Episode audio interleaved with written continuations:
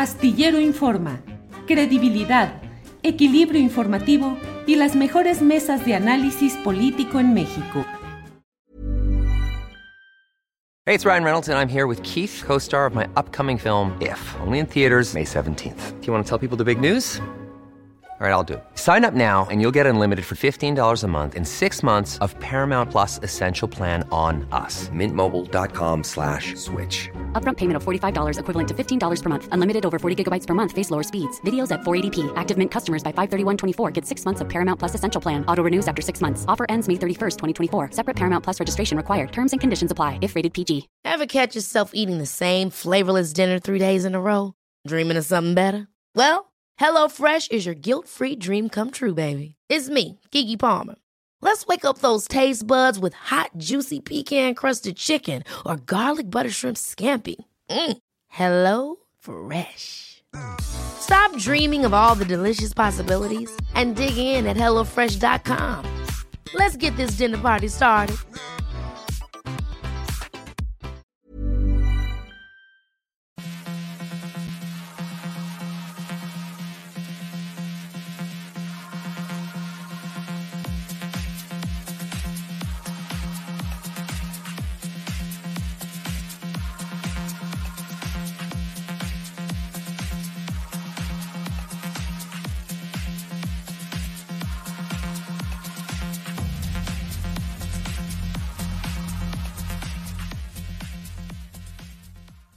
La una de la tarde, la una de la tarde en punto, ya estamos aquí en Astillero Informa. Muchas gracias por acompañarnos en la emisión correspondiente al martes 15 de noviembre de 2022. Muchas gracias y estamos aquí con la información del día que vamos a compartir un poco más adelante Adriana Buentello y un servidor. Y bueno, tendremos además hoy nuestra mesa de periodismo con Temoris Greco, Arnoldo Cuellar y Arturo Rodríguez. Hoy es martes y se habla con Carolina Rocha. Los martes se habla con Carolina y hoy la tendremos en este programa. Por otra parte, en unos uh, segundos, en unos minutitos más, vamos a tener la comunicación directa con Bernardo Barranco. Usted lo conoce, eh, sociólogo de la religión, especialista en los asuntos eh, de las religiones y también de los asuntos electorales, pero hoy queremos hablar con él acerca de cómo los obispos mexicanos han defendido al INE y han confrontado políticamente a López Obrador, el presidente de la República, y han apoyado la marcha de este domingo pasado. Vamos a platicar con él sobre estos uh, elementos, estos ingredientes de lo que va sucediendo en un día, hoy martes 15 de noviembre, en el cual pareciera que la información política más relevante es lo que ha dicho el presidente de la República en su conferencia mañanera de prensa, cuando eh, pues uh, habló de que en caso de que no haya los acuerdos entre partidos para poder procesar reformas constitucionales en materia electoral, él, el presidente de la República, estaría explorando la posibilidad de enviar una iniciativa que reformara leyes secundarias y no a la Constitución General de la República. Es decir, sería un plan B. Esto se produce luego de la marcha dominical en varias ciudades del país, entre ellas, desde luego, la capital, la Ciudad de México, donde hubo una cuantiosa participación que, como lo hemos dicho aquí en eh, los comentarios posteriores, pues desde luego que tiene una carga política, una trascendencia y que puede significar eh, un momento en el cual esté vertebrada una oposición al presidente López Obrador que puede manifestarse en varios terrenos. Por lo pronto, el propio presidente de la República abre la puerta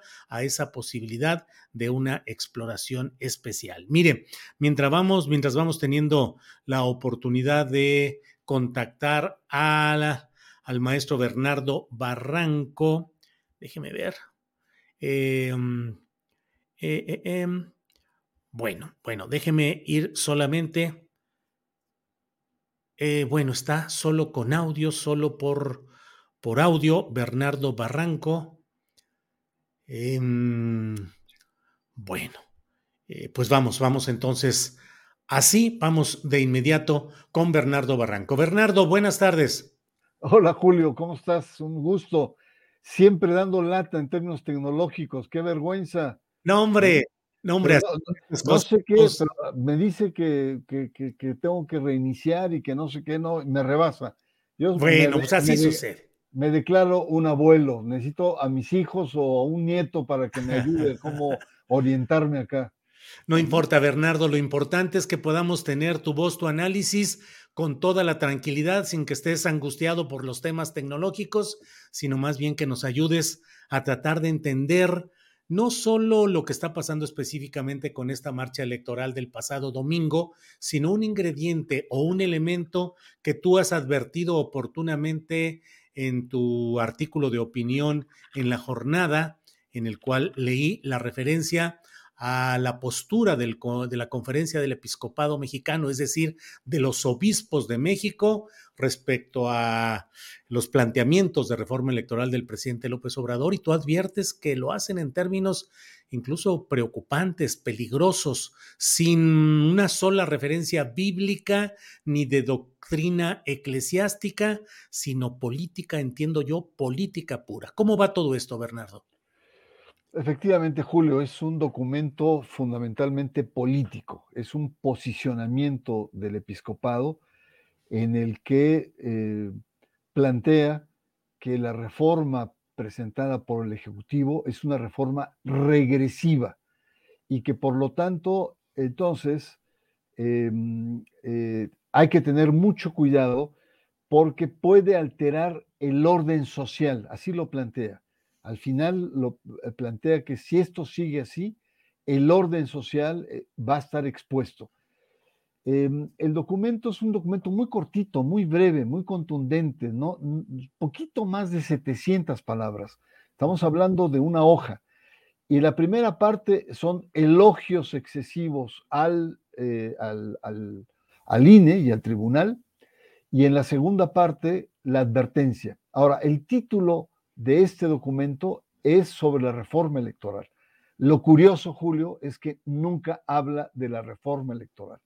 Advierte que la reforma electoral del presidente Andrés Manuel López Obrador va a dañar la democracia de este país y que se suma a los millones de mexicanos que sienten preocupación y llaman al presidente para que retire la reforma y asuma una responsabilidad histórica. Eh, eh, eh, digamos, hablando en plata, es una declaración de guerra al proyecto de la cuarta transformación en, esta materia.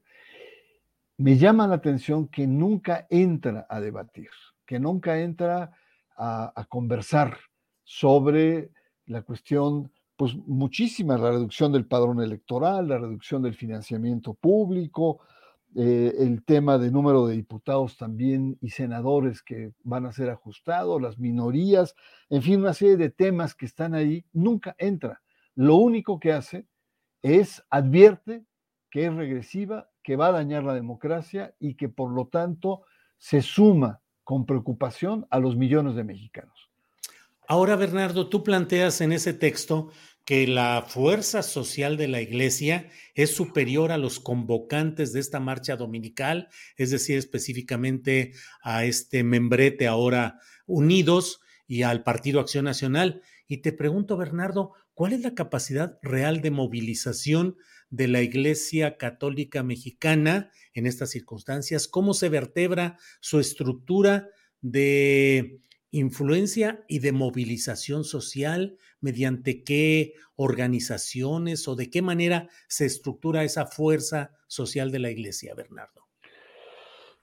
Eh, mira, eh, en este momento la Iglesia Católica está celebrando los 30 años de relación eh, entre la Iglesia y el Estado mexicano y 30 años también de restablecimiento de relaciones con el Vaticano.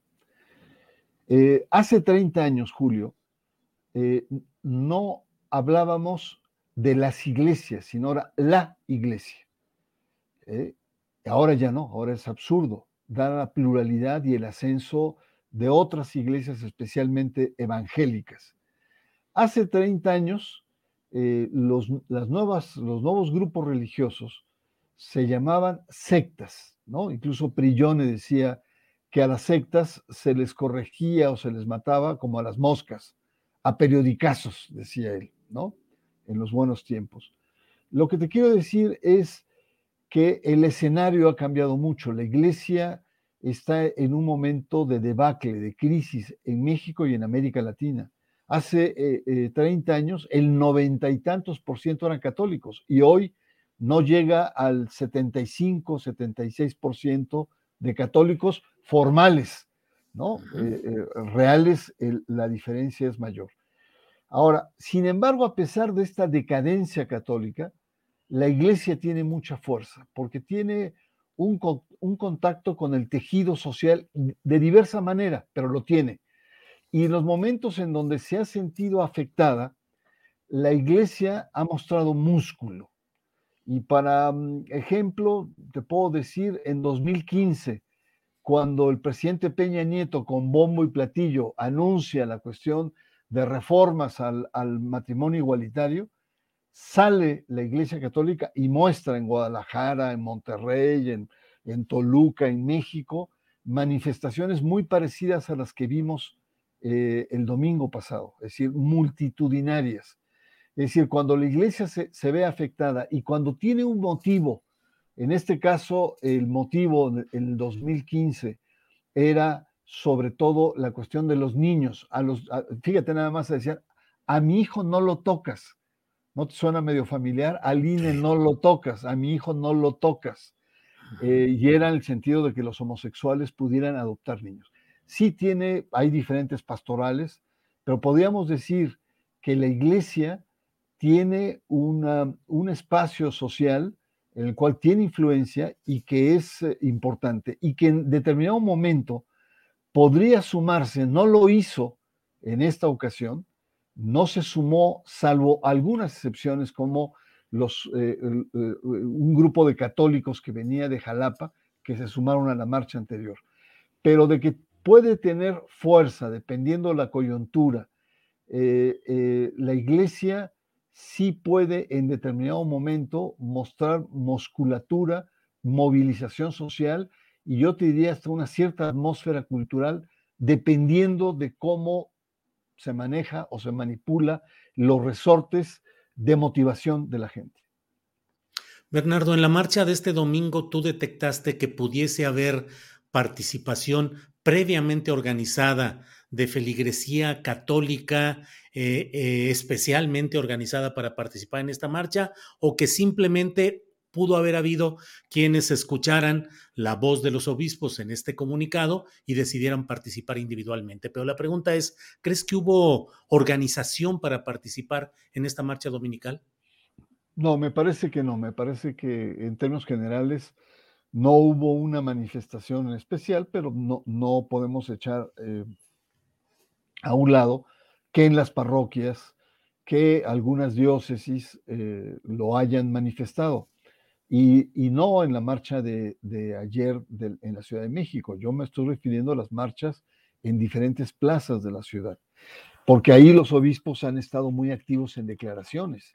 Ahí sí han estado con, cierta, con, ciertas consignas. Por ejemplo, el obispo de Saltillo, Hilario González García, eh, pues habló que, hay una amenaza de, em, de regresión eh, y que a pesar de que está em, a favor de menos diputados, menos senadores, pero el fondo, él dice, es destruir, desarmar y quitar a la ciudadanía la democracia. Se hace ya un juicio de valor, ¿no?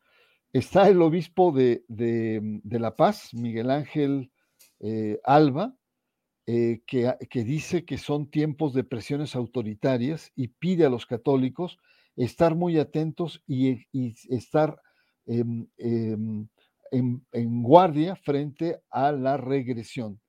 De ahí que el gobernador Víctor Castro Cosío le reclama, el gobernador de Baja California, y le llama al obispo, es usted un provocador, le dice, ¿no?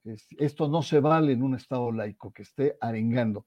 Lo que te quiero decir con esto es que sí hay en algunos lugares eh, obispos que se atreven a ir más allá y a movilizar o a incitar eh, lo cual ciertamente ya en sí es, es, peligroso porque sí marca eh, una diferencia lo, que, lo que establece la laicidad del Estado. La laicidad del Estado no le quita a la iglesia su capacidad de expresión, pero, y es muy claro el artículo 130, sí le prohíbe movilizarse en términos políticos y de manera pública contra el orden eh, eh, constitucional existente.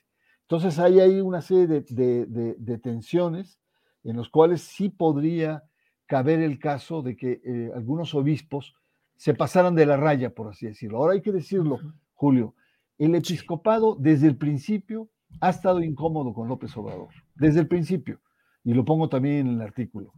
Eh, eh, sobre todo porque López Obrador ha dado entrada a los evangélicos, incluso hizo una alianza con el Partido Evangélico, eh, Encuentro Social y después Encuentro Solidario. los obispos han estado incómodos, sobre todo con la terquedad del presidente de que el Vaticano y España pidan perdón por los agravios al mundo indígena. Ah, el Papa eh, un par de años atrás dijo sí, pero un poco medio forzado.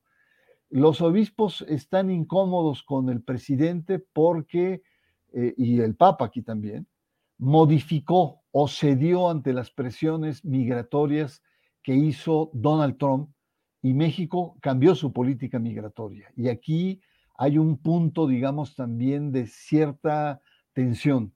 Y lo último que vivimos, es decir, la crítica que ha hecho el episcopado, sobre todo a la política de seguridad del gobierno federal, diciendo, eh, sobre todo a raíz del asesinato de estos dos jesuitas en la y el episcopado le dice, le pide al eh, no culpar al presidente, ya no seguir culpando al pasado, sino asumir la responsabilidad actual y revisar y en su caso modificar la estrategia de seguridad que se vive en el país.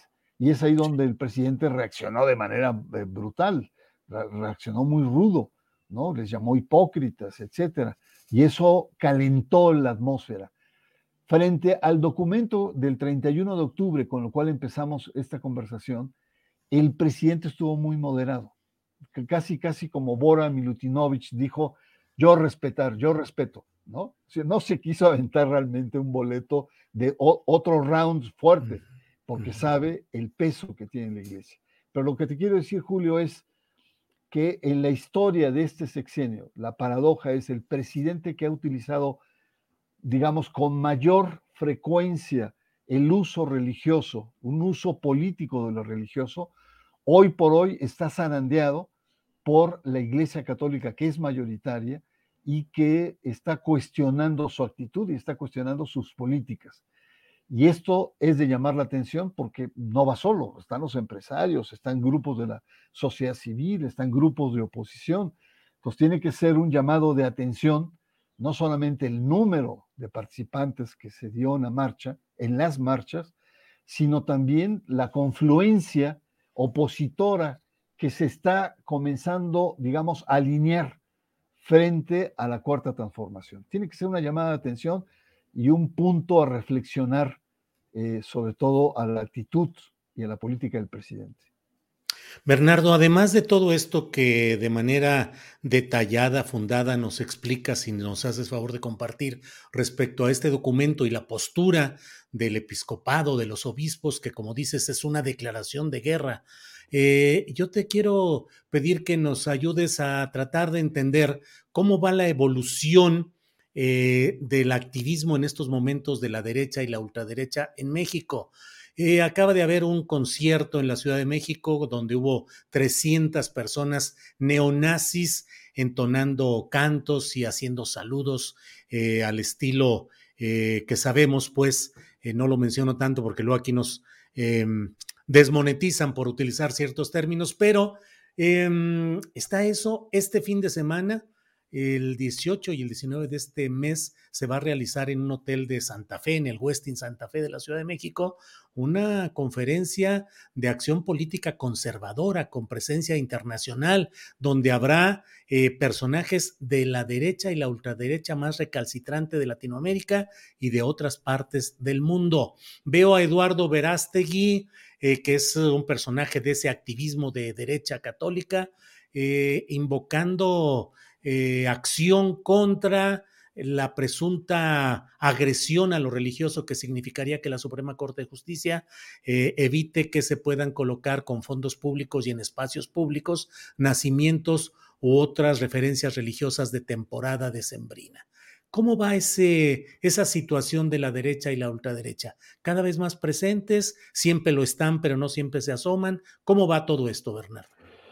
Pues mira, yo creo que en este momento hay varios puntos eh, de tensión eh, e interpretación. Uno de ellos que está en puerta es el tema de la reforma educativa, los nuevos contenidos al sistema educativo, que para muchos conservadores, gente del yunque, es un agravio y es, una, es un nuevo polo de tensión que hay que tener, estar atentos, porque ahí, ahí habrá eh, tensiones. Y lo otro es eh, esta decisión de la Suprema Corte de Justicia de revisar el caso, la querella de, eh, en, Yucatán de precisamente el uso con recursos públicos de nacimientos, lo cual eh, pues coloca una situación muy comprometedora, porque pues, significaría que si se sigue esa lógica, pues el gobierno ya no va a financiar la logística para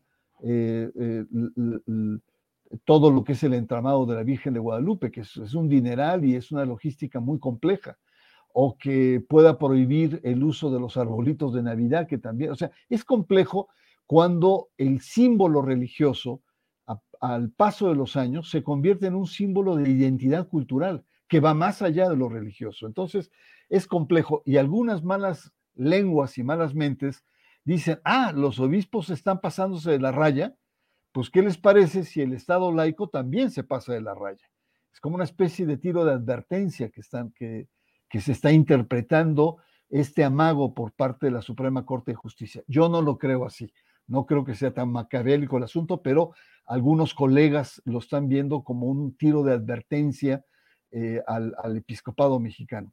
Lo que sí creo es el ascenso de esta derecha que felizmente en América Latina, digamos, ha tenido más eh, eh, contratiempos que, eh, que alzas, ¿no?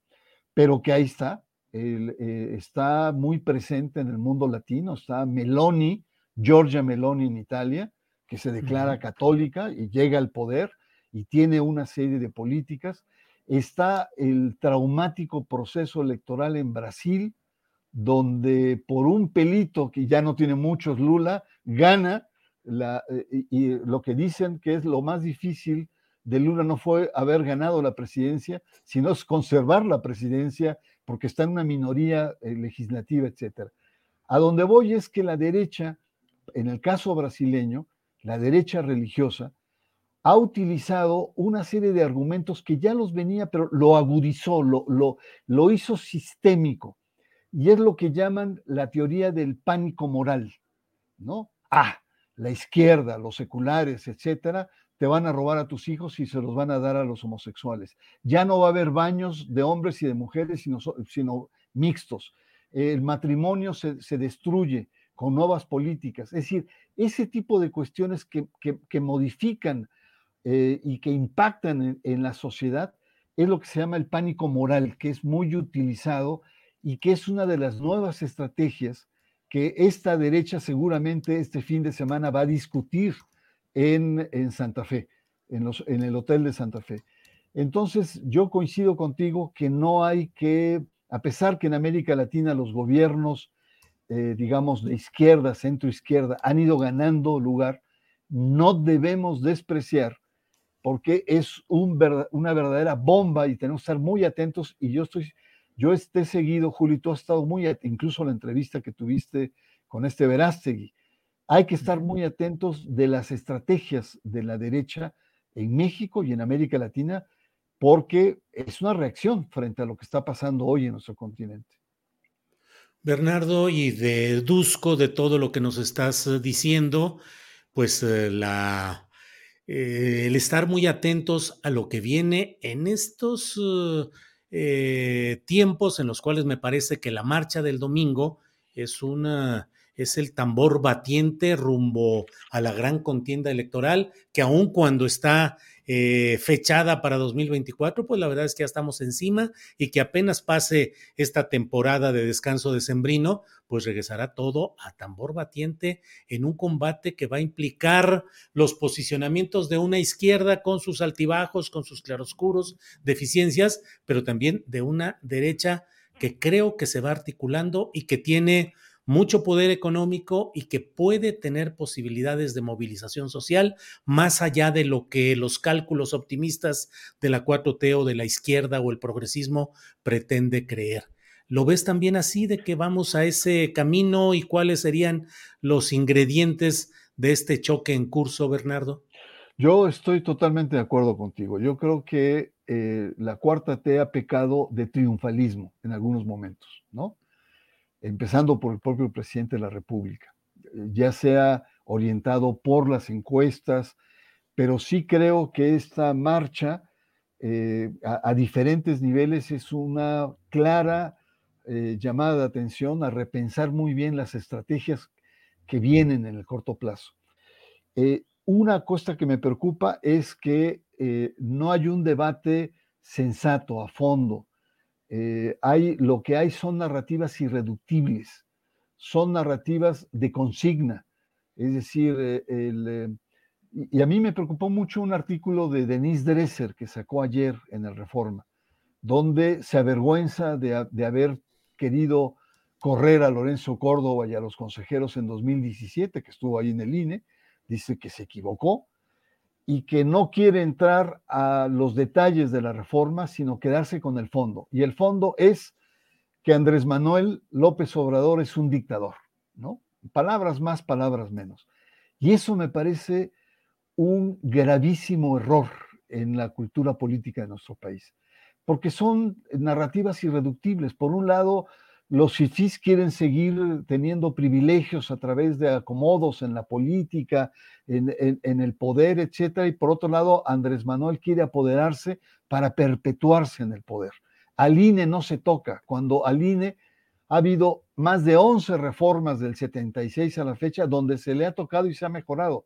Este sistema electoral que estamos viviendo ya tocó fondo. Necesita ser reestructurado pero no así bajo este clima de polarización. Entonces, el, problema que veo es lo reduccionista y que son más bien eh, como disputas emocionales en cierto sentido. Son disputas subjetivas donde no, lo que no está a, a, fondo es si necesitamos urnas electrónicas que han sido muy exitosas como en Brasil, si necesitamos una segunda vuelta que no está en la reforma de López Obrador, si, eh, eh, qué vamos a hacer con las minorías y la cuestión de los plurinominales. Es decir, eh, como decía una antigua consejera, el demonio está en los detalles y no en los discursos de odio. ¿Cómo pasar a una discusión de detalles, de proyecto, hacia futuro, pues tenemos que desapasionar esas narrativas que eh, pareciera ser se han instalado y que no dejan avanzar, por lo menos en términos de la opinión pública. Yo no sé si a nivel del Congreso se van a afinar y se van, sabes que en política no hay racionalidad, hay intereses, entonces seguramente habrá un, un intercambio, etcétera, etcétera. Pero lo que sí creo es que estos niveles de confrontación no ayudan, no abonan a la construcción de la democracia en México. Ahora, yo aplaudo, como mucha gente, que se permitan ese tipo de manifestaciones. Yo creo que es saludable eh, para el país que haya la posibilidad de, disentir, de discrepar, es un derecho. Y, pero lo que, lo que sí me preocupa es lo irreductible de una falta de argumentación en el debate. Pues así están las cosas, Bernardo. y, perdón, y ahí la derecha, y ahí la derecha gana, porque la derecha es, o sea, esto ayuda a la derecha porque la derecha es emocional, no racional. Y los discursos de, pánico, de terror que implantan en atmósferas como estas les ayudan a crecer. Por eso, perdón eh, que remate tardíamente mi comentario. No, no, de acuerdo, de acuerdo, Bernardo. Pues Bernardo, como siempre, muy agradecidos de tener la posibilidad de escuchar tu voz, tu pensamiento, saber lo que piensas, lo que analizas, lo que ves sobre este tipo de hechos que van caminando a toda velocidad. Así es que, a reserva de lo que desees agregar, Bernardo, como siempre, agradecerte tu buena disposición para estar con nuestra audiencia. Un abrazo, Julio, y espero que la próxima vez supere mi, mi, minusvalidad tecnológica. Eh, pero si no, estoy seguro, mira, la audiencia está absolutamente volcada, comentando, tenemos casi 8 mil eh, vistas eh, simultáneas, así es que todo muy bien. Tu voz siempre con imagen o sin ella, tu voz tiene peso, tiene fuerza, la agradecemos y la respetamos, Bernardo, así es que ya platicaremos próximamente. Julio, un abrazo, gracias. Igual, que estés bien, hasta luego. Ha sido Bernardo Barranco, sociólogo de las religiones, pero sobre todo un hombre con una mirada intelectual, cultural, extendida sobre los diferentes aspectos de la vida religiosa, de la vida electoral, de la vida política de nuestro país. Es la una de la tarde con 29 minutos y es una excelente hora para ir con nuestra compañera Adriana Buentello, que ya está por aquí. Adriana, buenas tardes. ¿Cómo estás, Julio? Muy buenas tardes. Saludos a toda la audiencia que ya está conectada por acá con una muy interesante entrevista con el doctor Barranco, como siempre. Y fíjate, Julio, cómo es interesante que de pronto te tiran fuerte porque entrevistas a personajes de la derecha, ultraderecha. Y por acá había un comentario que llama mucho la atención de ¿cuál derecha? Inquisidores. Pues precisamente por esto es importante que entrevistes a gente con estos perfiles, ¿no, Julio?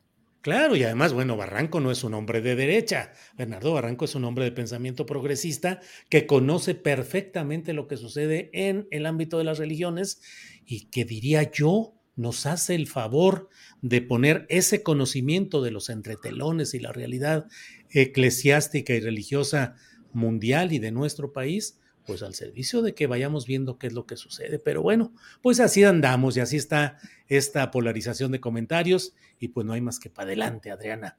¿Qué más tenemos hoy, Adriana? Pues no, nada más, vamos a seguirle porque esto de la reforma electoral, Julio, es el tema central en estos días. Y eh, ahora ya platicaste con el doctor Barranco sobre un ángulo de esto que está sucediendo con esta reforma electoral, pero hoy el presidente ironizó un poco también sobre la marcha. Y Julio, ¿te imaginas tú marchar al lado de lo Esther Gordillo o de Roberto Madrazo o de Claudio X González? ¿Qué pasó, Adriana? ¿Ya nos llevamos así o qué? pues fíjate, esto fue lo que dijo el presidente López Obrador sobre este tema. Esto que pasó antier de la marcha, muy bien. Este, el que se aclaren las posturas, porque son dos proyectos distintos, contrapuestos de nación. Entonces, no hay este espacio para la simulación y eso me da mucho gusto. Imagínense que marchen juntos Madrazo y el Vester y Fox y Chong y este Goldenberg y quién otro Lozano, Claudio X, Gustavo de Hoyos, pura finísimas personas. Este, entonces, es realmente eh, algo excepcional. ¿Cuándo se iba a pensar eso? ¿Quiénes marchaban en México? Y por eso los estoy animando a que le sigan, porque este, tienen que llenar el zócalo. Ella les puso tarea. Mira, nada más, pues está bien, está bien, ojalá y haya efectivamente más participaciones y más expresiones y que lleguen al zócalo, pues bueno, así andan las cosas. Ya me están regañando, no estaba yo diciendo que el doctor Barranco era de derecha, sino que el doctor Barranco estaba hablando de la derecha y por acá en, la gente de chat decían, pues, ¿cuál derecha? Inquisidores, ¿no? Como no existe esa derecha, pero no, jamás estaba diciendo yo que el doctor Barranco era de derecha, sino que tú has entrevistado a personajes como Verástegui, Agustín Laje y otros que sí representan a esta ultraderecha. Pero Julio, también hay que comentar que lo que ya también es nota, por supuesto, en los medios. Oye, Adriana, perdón, y antes de, y que hemos estado insistiendo con Eduardo Verástegui ah, a ver si nos da una entrevista. Llevamos pues ya semanas eh, tratando de conseguir una entrevista, sobre todo a la luz del em, de la reunión, el CEPAC, que va a haber este fin de semana. Si no tenemos la entrevista con Verástegui, pues a lo mejor invitamos a algunos otros eh, participantes de esa derecha que van a estar ahí. Así es que, pues prepararnos, Adriana, para si nos van a decir de cosas, porque vamos a invitar a gente de derecha. Sí, algún día de estos los invitamos para ver qué planean hacer el fin de semana. Perdón, Adriana.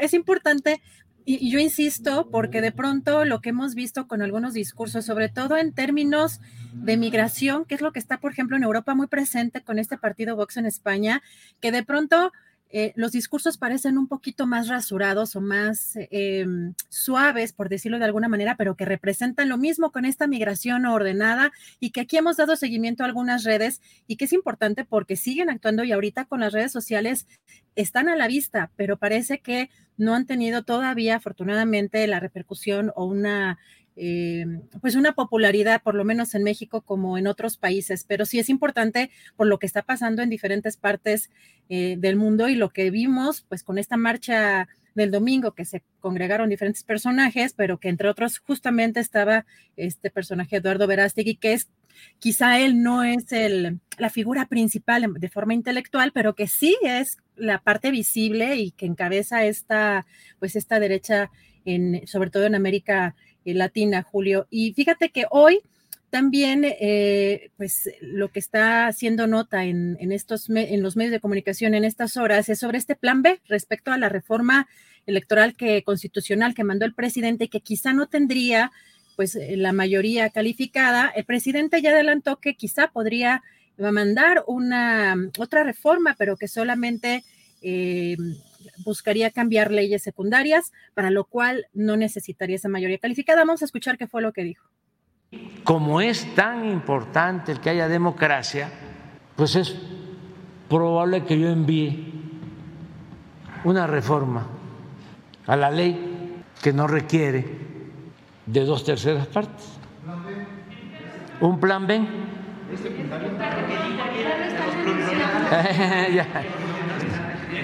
Este, imagínense cuántas notas van a ver el día primero. Este, eh, es que eh, es posible eh, que sin violar la Constitución se pueda proponer en una ley o en una reforma a la ley electoral de que se elijan a los consejeros y magistrados del Tribunal Electoral, del INE y del Tribunal Electoral, que sea posible que no haya plurinominales, que en vez de 500 sean 300, ver si existe, de acuerdo a lo que establece la Constitución, la posibilidad. Híjole, Adriana, es... Uh, es difícil lo del plan B, porque las leyes secundarias solo podrán ser reformadas en la medida en que no contravengan la disposición que haya en varios artículos de la Constitución General de la República. Al no tener mayoría calificada para reformar la Constitución, lo que se puede hacer es reformas menores, una mini reforma, una reforma acotada, condicionada, eh, vamos a ver exactamente cómo lo podría presentar el presidente de la República. Es probable que no se pueda, por ejemplo, pasar a la elección popular de los consejeros y los magistrados, para que no haya enojos aquí en nuestro chat. No lo digo en definitiva, digo hay que analizarlo. A mí me parece que no hay las condiciones para eh, grandes cambios. Sí se podrá reducir el monto del presupuesto para los partidos políticos, eso sería una cosa importante. Se podrían hacer cambios a la estructura de trabajo del Instituto Nacional Electoral, sí se podría hacer, y algunos otros temas, pero sería una mini reforma. Y pues en el fondo, en el fondo está no solo la marcha de este domingo, sino también la postura del PRI, que parecería ser la llave que iba a destrabar lo de la reforma electoral. Aquí la pregunta, Adriana, es, ¿el PRI volverá a aparecer por más discursos que diga ahorita Alito y lo que estén? Eh, Alito es especialista en encarecer para negociar de manera más ventajosa. Ahí está caminando, ya veremos en qué queda este plan B, Adriana. Y Julio, hay un personaje que ahorita vamos a platicar también, que es Laida Sansores, que pues está envuelta también en una situación de operación política y que está relacionada con estos, pues con estos mensajes que difunde y, pues donde están involucrados tanto Ricardo Monreal como Alito Moreno. Y ahorita platicamos de eso, pero eh, también comentar que hoy en la conferencia mañanera, luego de estas declaraciones de Ricardo Monreal, el día de ayer, eh, donde dijo que no habrá regresiones o no se van a aprobar regresiones eh, en términos de la reforma electoral, Hoy el presidente López Obrador aseguró tener el respaldo del Senado y también dijo que en el caso de la reunión que tuvo con el secretario de Gobernación, Adán Augusto López Hernández, pues no tiene palomas mensajeras. Y algo importante también que hoy dio a conocer precisamente el senador Ricardo Monreal, Ayer se le otorgó la suspensión definitiva presentada a un juez federal sobre esta divulgación, estos mensajes que él considera falsos y que dio a conocer la gobernadora de Campeche, Laida Sansores. Sin embargo, consideró que la gobernadora va a seguir violando la constitución y la ley. Vamos a escuchar qué fue lo que dijo. Hoy se me ha otorgado suspensión definitiva con el propósito de que cesen todo tipo de actos en mi perjuicio que dañen el honor, el prestigio y mi autoridad. Es muy clara. Los alcances de la suspensión definitiva es que cese cualquier actitud ilegal e incluso ordenan desaparecer o eliminar cualquier alusión mía en las redes del gobierno del Estado, de ella y de comunicación social tampoco lo han hecho. Esta es la buena noticia. La mala noticia es que creo que seguirán violando contumazmente, sistemáticamente, reincidentemente la Constitución y la ley. Bueno.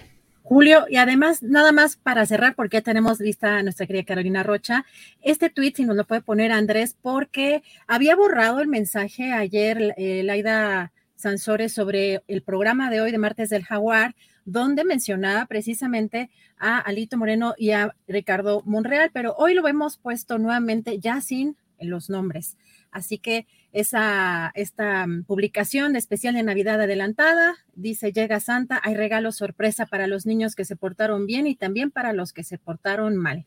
Así que vamos a ver qué hay en esta, pues, este regalo o esto que anuncia en este especial de Navidad adelantada Laida Sansores, pero pues en el ojo del huracán, sobre todo porque un personaje central, Julio, eh, Laida Sansores, pues sobre todo de personajes que están muy relacionados con la aprobación de las reformas constitucionales, Julio.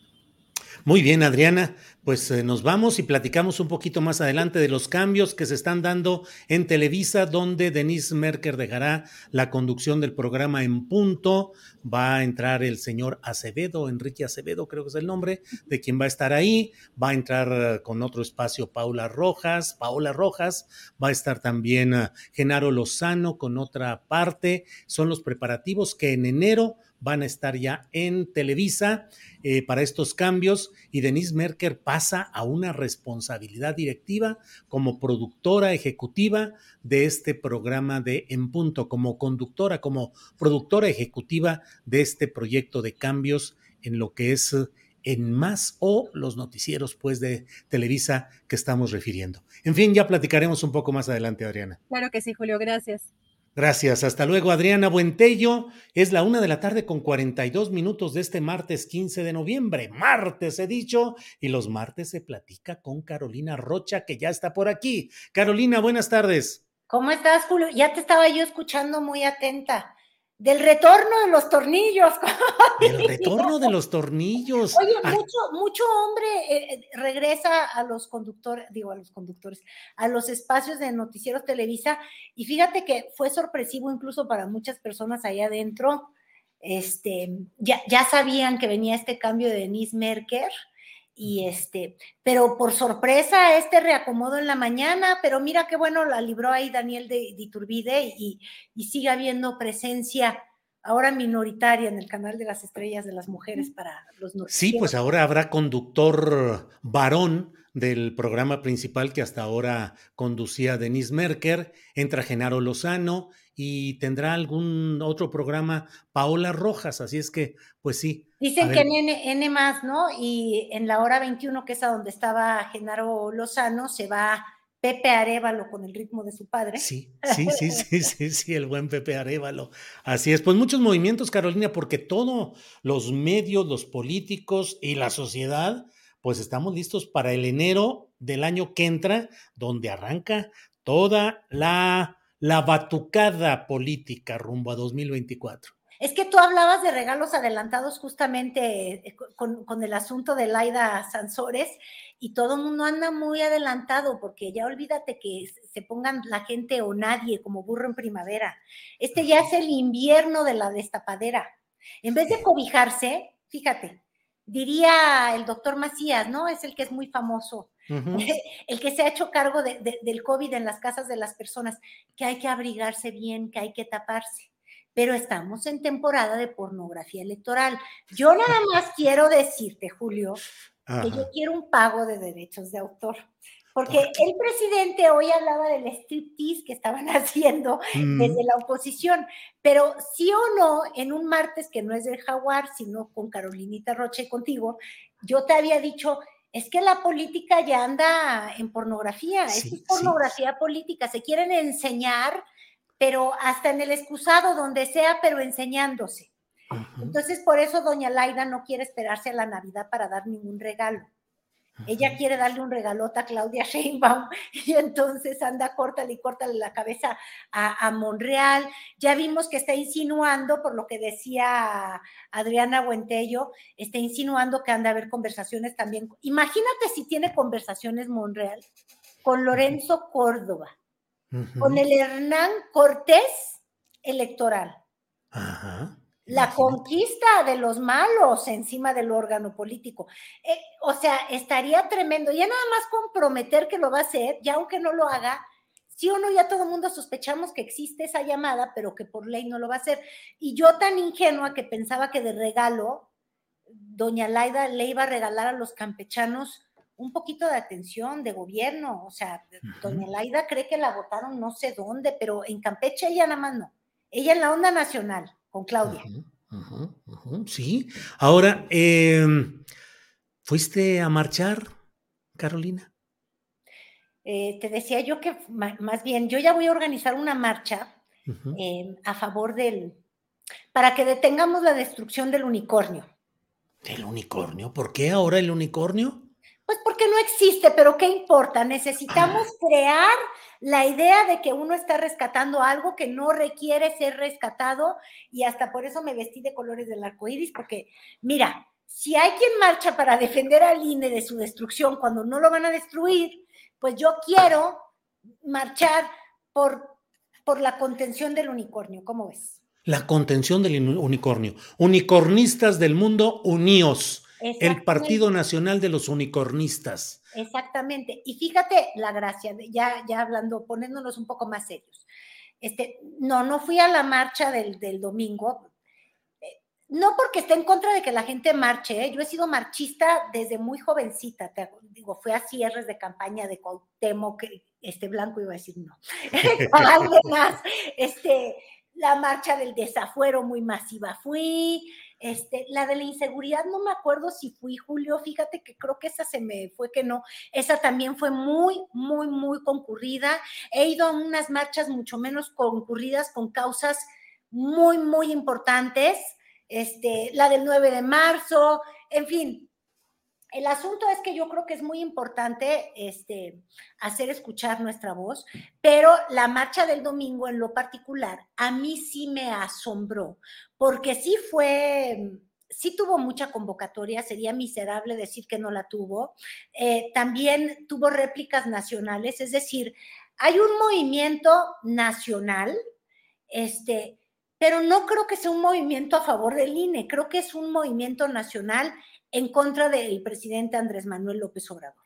Y la oposición, que siempre hemos criticado que es muy desorganizada porque no encontraba una voz que la ayudara a unirse más allá del odio, este, logró construir en torno a este asunto del odio, nunca le había pegado el asunto de que México iba a ser Venezuela porque se quería reelegir Andrés Manuel López Obrador. Eso como discurso nunca quedó. Pero ahora esta construcción de narrativa de están poniendo en riesgo al INE, quieren regresar a lo de antes, es decir, gobernación organizando elecciones, lo cual es falsísimo, pegó. este, y yo creo que, bueno, tiene un mérito, uno, porque justamente creo que la crítica más feroz que ha hecho la, oposición anti Andrés Manuel es criticar el populismo. Y el populismo es agarrar vísceras de personas, discursos fáciles, este, hacerlos como una caricatura y una estampa, no importa si son reales o son o, no lo son, y unir voces en torno a ello. Entonces, hicieron de una mentira, y, de verdad no es que yo quiera defender este, ahora sí que a las personas que están en el movimiento de la 4T, porque también creo que sí, también tienen todos sus, sus, discursos que, que, no hacen lógica, este, en fin, no, no estoy queriendo defender al oficialismo, pero lo que sí quiero insistir, y lo dijimos desde la semana pasada, Julio, este, es una marcha para defender la no destrucción del INE y en ningún lado de esa reforma se está planteando que deje de existir un órgano autónomo, autónomo, que haga las elecciones. Eso sigue ahí presente. Lo que se está pidiendo, y yo creo que tendríamos que tener la claridad, es que sea un órgano que no cueste tanto eh, para organizar elecciones, que no se replique en su estructura nacional y estatal, y que no agarre fondos hasta cuando no hay elecciones. Y otra, que los partidos políticos le hagan para vivir fuera del presupuesto todo el tiempo, es decir, sí les van a dar su dinerito, pero que no se excedan. Este, y también se está solicitando que se haga más, más representativo, yo creo que en el fondo, el, la Cámara de Diputados y de Senadores, porque hoy tenemos todavía esta estructura de representación proporcional, que fue una figura que surgió en los tiempos de la dictadura perfecta del prismo, donde estrangulaban por todos lados y no habían candidatos si no venían del oficialismo, es decir, del PRI, que pudieran lograr ni siquiera ganar en las urnas. Entonces, como consuelo, eh, creo que fue Echeverría, fue Echeverría, ¿verdad, este Julio? Fue con López Portillo, fue Jesús Reyes Heroles el que hizo la gran. Ah, pues fue después de del movimiento estudiantil, de una oposición que necesitaba encontrar una válvula de escape, y como moronas, porque eso fue en realidad, este, pensé en Echeverría porque pensé en lo que resiste apoya, ¿te acuerdas? Este, esa frase de él. Como moronas, tratar de entregarle a los partidos este, de oposición, que eran todavía muy chiquitos, una forma de encontrar voz ya representada en el Congreso porque no la tenían. E, e, e, era una cosa loca. Pero hoy en día tú ves cómo fácilmente puede ganar una alcaldía la oposición. Nada más hay que voltear a ver a Sandra Cuevas ganando algo que parecía un bastión, ¿verdad? De, de, de, de la 4T. Entonces, este, esta representación o sobre representación que de pronto tienen los partidos con 200 legisladores en la Cámara de Diputados y una tercera parte de los senadores, se está planteando quitarla. Esa es la reforma política que está a discusión y no la destrucción del INE, pero muy vivos este movimiento variopinto, podría yo decir. Pues sí, variopinto, sí. Entre el camaleón, digo, más bien Mira, es, es tan extraño, Julio, de colores que ni al arco iris podría este, bastar. Y ahorita platicamos un poco de la marcha. Yo no quiero que seamos tan reiterativos, pero imagínate tú, hace 10 años tenías a Claudio X González en la Fundación Televisa, eh, ayudando a Carlos Loret de Mola, que estaba también dentro de Televisa, a hacer un documental para explicar que los niños de México no tenían futuro y no lo iban a tener porque existía una mala de maloleandia horrible y criminal que bloqueaba la capacidad de educarse de los niños y era el Bester Gordillo. Y que a toda costa había que hacer una reforma que de hecho sí sucedió. este, y seguimos con la educación en el excusado, ¿verdad? Pero bueno, este, y, que lo que había que hacer era eliminar de la, de la imagen del vestir gordillo. Bueno, Claudio González marchó de la mano de la más horrible criminal matasueños y matafuturos, porque así es como la describía el vestir gordillo.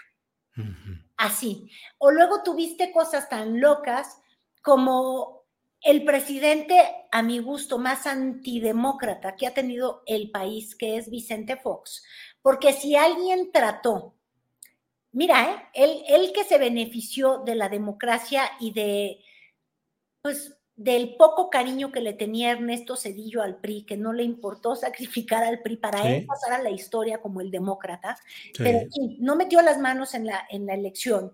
Y llega Vicente Fox y en vez de ser el gran demócrata y el gran presidente del cambio, eh, lo que le ocurre es quiero destruir a toda costa a López Obrador y trató, usando la ley y a través del desafuero, trató de quitar a su oponente que no entrara en la urna.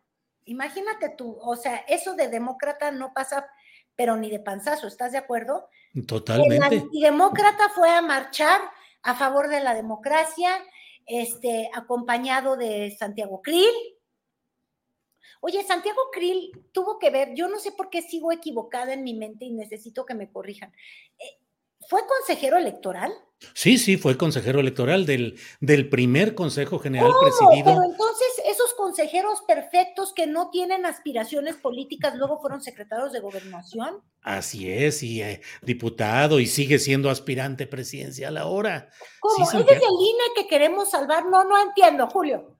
Fue además del primer, del primer Consejo Ciudadano, el presidido por José Goldenberg. Del de Goldenberg, perfecto, que, que, que, que, de una izquierda tímida, porque te acuerdas que era medio izquierdoso, por eso pudo colarse en ese, en ese Consejo del INE. Que ya fuera de mis bromas, habría que llegar a la verdad. El día de hoy, el INE tiene consejeros que que son el resultado de una negociación política y son un botín de partidos. Y dependiendo de quién esté arriba en la cresta, es quien termina teniendo este posicionado ese consejo. En, tiempos calderónicos, ese consejo era bastante panista, tenía su rock and rollero. Ah, no, ese era como del PRD. Te digo, siempre eran, eran como botines, pero hemos tenido consejos que construyó, por ejemplo, la maestra El Bester Gordillo, que ahora quiere defender al INE de, gente como ella, me imagino, porque ella puso a Luis Carlos Ugalde, ¿te acuerdas? Luis Carlos Ufraude. Ufraude. Luis Carlos Ufraude, pues él fue el presidente del IFE justamente en 2006, puesto por el Baester Gordillo y particularmente por gestiones de su yerno Fernando González. Exactamente, y tenían tres consejeros cuyos nombres ya olvidé, porque luego ellos no son tan, tan, tan, tan interesantes. Este, bueno, Ciro Murayama todavía llegó en esta camada más azul, este, Lorenzo Córdoba era como amarillo del PRD, es decir, todos traen un sello y ahorita en ese consejo hay quien tiene el sello de Morena, porque Morena hoy es mayoría, y de alguna manera lo que creo que sí es interesante es discutir, y no está en la discusión, este, en realidad, ¿Qué mejoras puede haber para ese sistema electoral? Que no es perfecto. ¿Por qué? Porque tiene consejeros electorales que tienen una agenda política propia. Yo te daba el ejemplo de cómo es posible que no sepamos bien los nombres de consejeros cuando no te sabes el nombre de un maldito árbitro que va a pitar ahorita en Qatar. Este, no deberían de figurar, lo que deben de figurar son las estrellas o los partidos o los políticos pero están muy politizados. ¿Cómo lo hacemos para que se les quite? El presidente López Obrador está ofreciendo una fórmula que para mi gusto no es la idónea, pero tendríamos que discutir cuál sí es idónea, ¿no? Que sea por voto directo, es decir, que el INE organice un voto él mismo para votar a su propio consejo. Yo creo que esa no es una buena fórmula. Yo no sé si tú estés en la misma frecuencia, Julio, pero pero el asunto es remediar algo que en el diagnóstico es real. Dos, que las elecciones en nuestro país son carísimas. Yo hace como 12 años, cuando empezaba a hacer muchos reportajes, me acuerdo que, que, hacía, viendo el nivel de abstención de México y lo que nos cuestan las elecciones, no hombre, es que somos de los votos más caros. En Estados Unidos no cuesta igual el voto, en Finlandia no cuesta igual, en Noruega, en Colombia, en Brasil no cuesta lo mismo. Este, somos carísimos como democracia y, y somos un país que no somos el más rico del mundo, ¿verdad? Entonces habría que buscar esos ajustes. Entonces yo sí creo que es una pena que hemos vivido de falacia en falacia y ahora en vez de seguir discutiendo de cómo lo hacemos para reformar este, nuestro sistema de voto nacional, es decir, que siga siendo incuestionado, que no se roben las elecciones como lo hacía el PRI, pero que no sea tan oneroso, pero que sea representativo, etcétera. Ah, no, ahora estamos discutiendo el tamaño de una marcha. Es una aberración. Sí, sí, sí. Pues así van las cosas, eh, Carolina. Y bueno, pues vamos a tratar de organizar esa marcha nacional en defensa y conservación del unicornio que bueno, pues obviamente es este animal fabuloso, imaginario, no existente, pero que hace que muchos uh, eh, poemas, canciones y... Eh, Con el unicornio no, Julio. Con el unicornio no. Con el unicornio sí llenamos el zócalo. Sí, ¿verdad? Sí, sí, sí. Así es. Carolina, pues como siempre, muchas gracias a reserva de lo que desees agregar por esta oportunidad de platicar los martes con Carolina Rocha. No, es que hasta me siento mal, no me preguntaste nada, hablé tanto así solita, ya estoy como Andrés Manuel en Mañanera. Así, tírale, tírale. ¿Por qué? ¿Por qué dices que no te pregunté nada de qué? ¿De algún asunto en especial? Solita llegué yo a hablar, exacto, así, mis monólogos. Oye. Bueno, pero es que aquí tú dices lo que tú quieres, como tú lo quieres. Yo simplemente voy aquí escuchando y haciendo algunos comentarios y ya, ¿no? Aquí tú di lo que quieras. Eso no me gusta, Julio, porque fíjate, la sordera no es buena. Este, de pronto también creo, ya nada más como último comentario, dado que no me has querido preguntar y yo no me he dejado preguntar. Fíjate, el, hoy volví, vi el ejercicio de la mañanera el día de ayer y sí creo que el presidente también luego le falla la lectura mm. y se deja ir por las vísceras. Este, él gobierna para todos los mexicanos. Eh, debería de pensar que al menos existe un descontento. Y lo que él llama estar en contra de la 4T, tendría él que ver como es un descontento a su forma de gobernar. Este, los gobernantes deben de gobernar para todos y sí tendría que al menos prestar atención a ello, porque yo creo que de a poco a poco se empieza a organizar este, un movimiento el día de hoy a favor del unicornio, es decir, a favor de quién sabe qué, porque ni entendemos, pero que sí tiene una adhesión en común, que es el amor al caballo. En este punto es el desamor al jinete, que es el presidente, y, y, yo creo que debería de prestar atención, no descalificar por descalificar, y, y, este asunto de aspirantes a, ¿cómo les dice? Aspiracionistas, a fifis y no sé qué tanto, eh, yo de pronto digo, oye, hasta me atrevo a preguntarte, Julio, ¿tú, tú qué eres? Un, ¿Qué prefieres ser? ¿Aspiracionista o conformista? O sea, ¿qué filosofía de vida te parece un Aspiracionista, yo soy aspiracionista. Algo mejor para mi país? Claro. O conformista y que todo siga mal, pues no. Sí, sí, sí, hay una serie de términos y de categorías que se han ido imponiendo en el discurso público sexenal, como lo de Fifi de Chairos, que bueno, pues como eh, forma simplista de enfocar las cosas está bien, pero a mí me parece que son términos que no corresponden a, a una realidad. Son, se necesita mucho más que eso. Y en lo de esta referencia, pues también yo creo que el aspiracionismo, el aspirar a cosas mejores, está en la esencia de los humanos pero ya nos pusimos muy filosóficos, Carolina. Con los Dejemos de filosofar y luego nos ponemos a marchar. ¿Tú saliste a marchar? No, pues que voy a marchar, ¿no? Yo marcharía, pero a favor de una reforma electoral, pero ¿en qué términos? Ese es otro punto. Y bueno, ya ni para qué le seguimos, porque aquí nos pasamos toda la tarde platicando de ese asunto, Carolina. Entonces, como siempre, muchas gracias, Carolina. Un gusto verte, Julio. Gracias. Se quedaron muchos temas, te veo así como que dices tú, todavía. No, ya. ¿Ya? Yo nomás porque me gusta, si quieres me invito a tu mesa de la... No, no es cierto, ¿eh? Saludos a la mesa de las dos de la tarde. Bueno. ¿Y un día? Arnoldo, Arturo, ¿me falta alguien? Eh, Arnoldo Cuellar, Temoris Greco y Arturo Rodríguez. Temoris me estaba faltando. Saludos a todos ellos y ya me, me pongo, pongo el silencio porque también callar es un arte y se nos ha ido. Eso, qué cierre. Muy bien, Carolina. Seguimos en contacto y nos vemos el próximo martes. Como siempre, muchas gracias. Hasta luego. Bueno, son las dos de la tarde con tres minutos, dos de la tarde con tres minutos. Agradecemos a toda la gente que está siguiendo esta transmisión. Agradecemos a quienes están eh, eh, poniendo sus comentarios aquí en el chat y vamos de inmediato a nuestra mesa de periodistas. Ahí están ya, helos ahí. Ahí está la puerta de Alcalá. Arnoldo Cuellar, buenas tardes. Hola Julio, ¿qué tal? Le devuelvo el saludo a Carolina Rocha y creo que sería bienvenida. Y a menos que Temoris se oponga, porque ya ves cómo es, pero bueno. Sí, sí, sí, es que Saludos, sí, sí, no le digas, pero bueno. Temoris Greco, buenas tardes. No, yo, yo muy feliz de, de, que nos, de que nos acompañe cualquier día. Este, solo que, que se acuerde de que el TEM también existe. El TEM también existe, órale. Está bien, debe estar por llegar Arturo Rodríguez, así es que vamos a avanzar. Y bueno, ¿para qué le damos vueltas al asunto? Arnoldo Cuellar, por favor, ilumínanos con tu sapiencia. ¿Cómo viste la marcha del domingo? ¿Qué lecciones, qué reflexiones, qué consecuencias? Bueno, eh, primero que nada decirte que León fue una de las ciudades donde también hubo una marcha más o menos nutrida.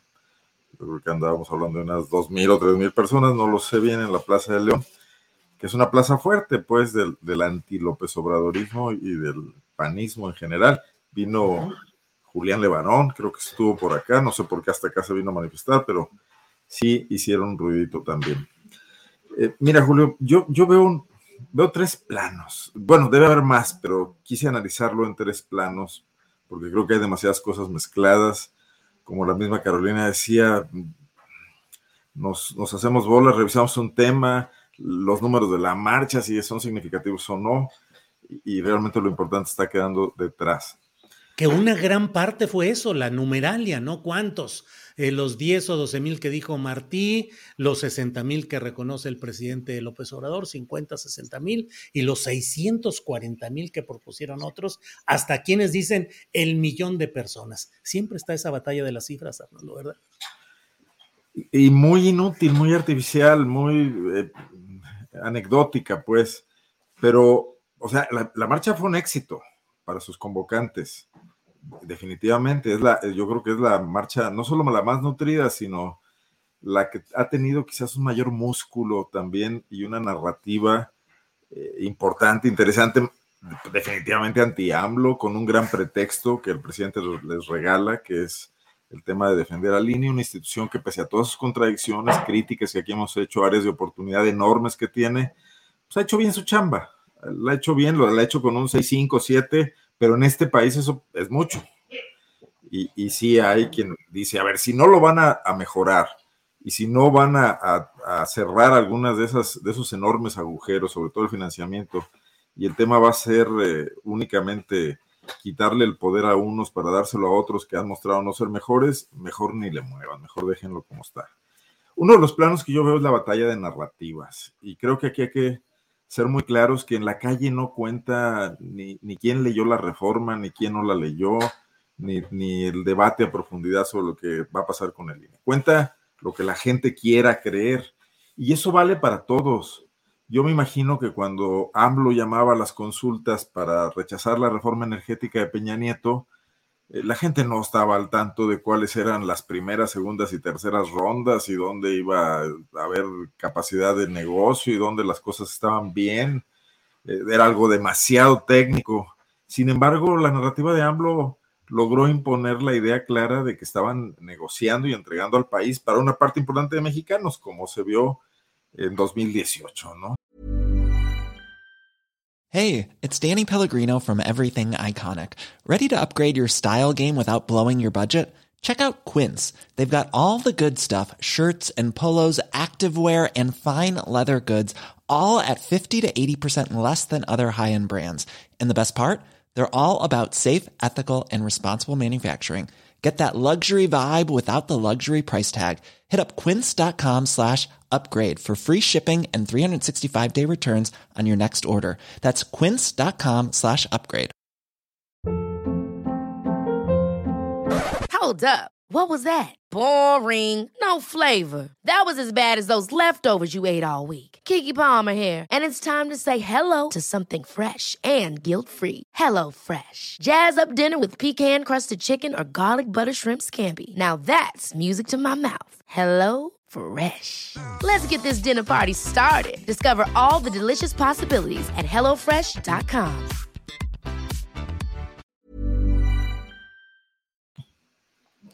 Eh, en esta ocasión, yo creo que la principal narrativa que tuvo a su favor eh, los convocantes de la marcha, los organizadores, los participantes espontáneos, se las dio el propio presidente de la República, porque él fue el que empezó a mezclar las cosas. Y si bien la reforma no marca una destrucción del INE, las diatribas que el presidente lanzó contra Lorenzo Córdoba, etcétera, que no venían al caso, sí hicieron ver que había una animadversión personal no tiene sentido decir que vas a reformar una institución porque el que está al frente es un truán, o es esto, o es lo otro. Tiene sentido reformar una institución para mejorarla porque está fallando en ciertos aspectos. Si coyunturalmente está al frente alguien que tiene problemas personales, vicios, desviaciones, corrupción, o que es un virtuoso y un santo, eso es irrelevante. Porque estamos hablando de estructuras políticas, de estructuras institucionales, ¿no? Pero eso quedó fuera. Y entonces el presidente ayudó a que se pensara en forma generalizada que hay un intento de apropiación. Tampoco ayuda el tiempo. Las reformas electorales deben eh, ocurrir previo a la elección intermedia para que no afecte la elección presidencial, para que pase una elección antes de que corra, cobren efecto los cambios y no llegar viciados a una elección, no cambiar las reglas unos minutos antes del partido. Eso no ayuda. Y López Obrador, curiosamente, fue el eh, único presidente de los últimos tiempos que llegó con una legitimidad absoluta, eh, derivado de lo cual no parecía haber una necesidad urgente de reformar la estructura electoral. No así Calderón, no así Peña Nieto con el tema del escándalo financiero del, del Monex, etcétera, donde ellos, urgidos de legitimidad, cedieron ante los reclamos de la oposición derrotada y considerado, considerada malamente derrotada por ella misma y por muchos mexicanos, tuvieron que entrarle a esa reestructuración, que al final del día no tapaba los agujeros que se querían porque llegaban las cámaras, entraban las negociaciones, entraban los Manlio Fabios Beltrones, las Silvesteres Gordillos, y ahí pasaba de todo, ¿no? Por eso tenemos hoy ese INE deforme, que no soluciona los problemas, y, que, se acumula otros muchos, que, que, yo estoy de acuerdo con lo que han dicho aquí. Bernardo Barranco lo dijo con claridad absoluta. Eh, ya no es aquel, aquel INE que surgió para eh, sustituir al gobierno en la elección de la, de la elección y, garantizarnos neutralidad política, ¿no? Sí, déjame ir con, eh, con Temoris a ver qué, antes de que, porque lo veo solo mesándose la barba así, en una actitud, Arnoldo, que debo protegerte porque creo que está a la Va a lanzar al cuello. Sí, sí. Así es que, Temoris, por favor, y ya saben, pueden interrumpirse, pueden intervenir, pueden preguntarse ustedes. Yo me difumino, este, y ustedes son los que los importantes de aquí. Temoris, bueno, ya te están llamando para decirte alguna. línea, Sí, un segundo, por favor. Sí, cómo no, sí. ah, perdón. Adelante, Temoris. Sobre la marcha, Temoris. Gracias. Pues mira, es que, o sea, tengo, tengo varios, varios puntos. Obviamente es un tema muy complicado y hay muchísimas cosas que decir al respecto. Pero, pero bueno, de, de, entre ellos entresaco eh, algunos. El primero es que lamento que el presidente se mantenga en la descalificación constante a absolutamente todo aquel que no se mete en su huacal. Y, y, o sea, recuerdo el discurso que dio cuando tomó posesión, el discurso de un jefe de Estado, el discurso de alguien que reconocía que había sido electo para gobernar un país complicado, un país difícil, un país muy variado, muy, muy, muy diverso, en el que no todo el mundo tiene que estar siempre de acuerdo con el presidente y en el que no todo el que no esté de, acuerdo con el presidente es un, es un, es un este, conservador, fifí, fresa, todo eso, y en el que aún si, si, si se trata de, de, personas que son conservadoras o que de alguna forma entran en algún tipo de definición como fifí o todo eso, son igual ciudadanas y ciudadanos mexicanos que merecen ser gobernadas por un presidente que los tome en cuenta y que los respete. Entonces, eso, yo que extraño al jefe de Estado que tomó posesión el primero de diciembre de 2018 y lamento que sigamos teniendo cada mañana a un jefe de facción. La diferencia entre un hombre de Estado es que se coloca al frente del Estado por encima de las facciones, pero no es lo que tenemos. Eso es eh, eh, el, primer punto. El segundo es que, bueno, es las personas que son muy respetables totalmente, hay muchas que están marchando por oposición al presidente, eh, eh, que es el INE o puede ser cualquier otro motivo o razón. Hoy tuve una discusión con, con, unas, con unas, personas eh, al respecto y pusieron un, pues una catarata de, de agravios de, la, de, las, de, las cuales la del INE pues es no es, no es la más importante. Pero aquellas personas que sí marcharon con la convocatoria original, que es la de que el INE lo, van a, lo, lo quieren desaparecer, pues perdón, pero esas personas fueron engañadas. Nadie se está proponiendo de desaparecer al INE. Si acaso hay en, en, en, la propuesta un cambio de nombre, pero la estructura, la, la institución como tal, se le proponen cambios, pero no son los que, o sea, no es la, su destrucción, no es la desaparición, ni es colocar los procesos electorales en manos del, del presidente. E, esa, es otra. Y, la, y lamento que José Waldenberg, que, conoce perfectamente esa institución, se haya prestado a sustentar con su autoridad esta ficción de que se quiere desaparecer al INE. No se quiere de, de desaparecer al INE. El, el, tercer punto es precisamente Waldenberg. Me llama la atención que lo hayan, o sea, yo, yo creo que el que hayan elegido o seleccionado a José Waldenberg como orador único de, de esta marcha dice bastante de los problemas de la oposición. José Waldenberg como, como, o sea, fue el, o sea, tiene una autoridad porque fue el, el, el, el primer presidente de un, INE, de un INE que se llamó entonces Ciudadanizado, eh, de 1996 a 2003. La mayor parte, o sea, estaba, eh, eh, pues me, me, metí a averiguar cuál es la composición demo, demográfica actual de México. La, la, mitad de los mexicanos tiene 29 años o menos. O sea, la, la mitad de los mexicanos nació de 1993 para acá. Los más grandes de, este, de ese sector tenían tres años cuando, cuando entró Waldenberg y tenían 10 años cuando Waldenberg dejó el instituto. Y entonces yo, me pregunto qué, qué, representa Waldenberg para ellos, porque, porque él eh, de, dejó una vida pública activa, o sea, se, dedicó a la academia, se dedicó a escribir, se dedicó a empresas, pero eh, no ha tenido una presencia importante en la vida pública desde que dejó el INE. Para la mitad de los mexicanos, Waldenberg ni siquiera es un, un, un nombre familiar. Para los jóvenes de aquella época, los, los, veinteañeros, pues solamente los que estábamos más interesados en los temas políticos, seguíamos lo que pasaba en el, en, en el entonces Instituto Federal Electoral. Pero la mayor parte de mis contemporáneos no les interesaba, no, no estaban pendientes, sí oían de vez en cuando hablar de eso, pero bueno, ¿cuántos de ellos lo recuerdan? Y sin embargo es la persona que la única que generó un consenso entre los convocantes a la marcha. Entonces yo me imagino que con, con nuestro público podemos hacer un ejercicio de imaginarnos, en, es un ejercicio de especulación, cómo estuvo la elección de este orador. O sea, cómo si, si, si eh, Claudio X y Gustavo de Hoyos se propusieron eh, ellos mismos para, para, para, para, para ser oradores, pero luego los dirigentes de los partidos que están muy celosos de que no sean vistos como los empleados de los patrones dijeron no tenemos que hablar nosotros, pero entonces sería Marco Cortés o sería Alito, iban a permitirle hablar a Alito, yo creo que era demasiado tóxico tener a Alito entre los oradores, entonces dijeron, bueno, ninguno de los de los partidos, ¿quién tiene una, una autoridad? solamente pudieron encontrar a Waldenberg, una figura que ya es del pasado remoto. Y así, así está, así está este sector político en la dificultad para encontrar una figura de consenso que los pueda representar. Gracias, Temoris.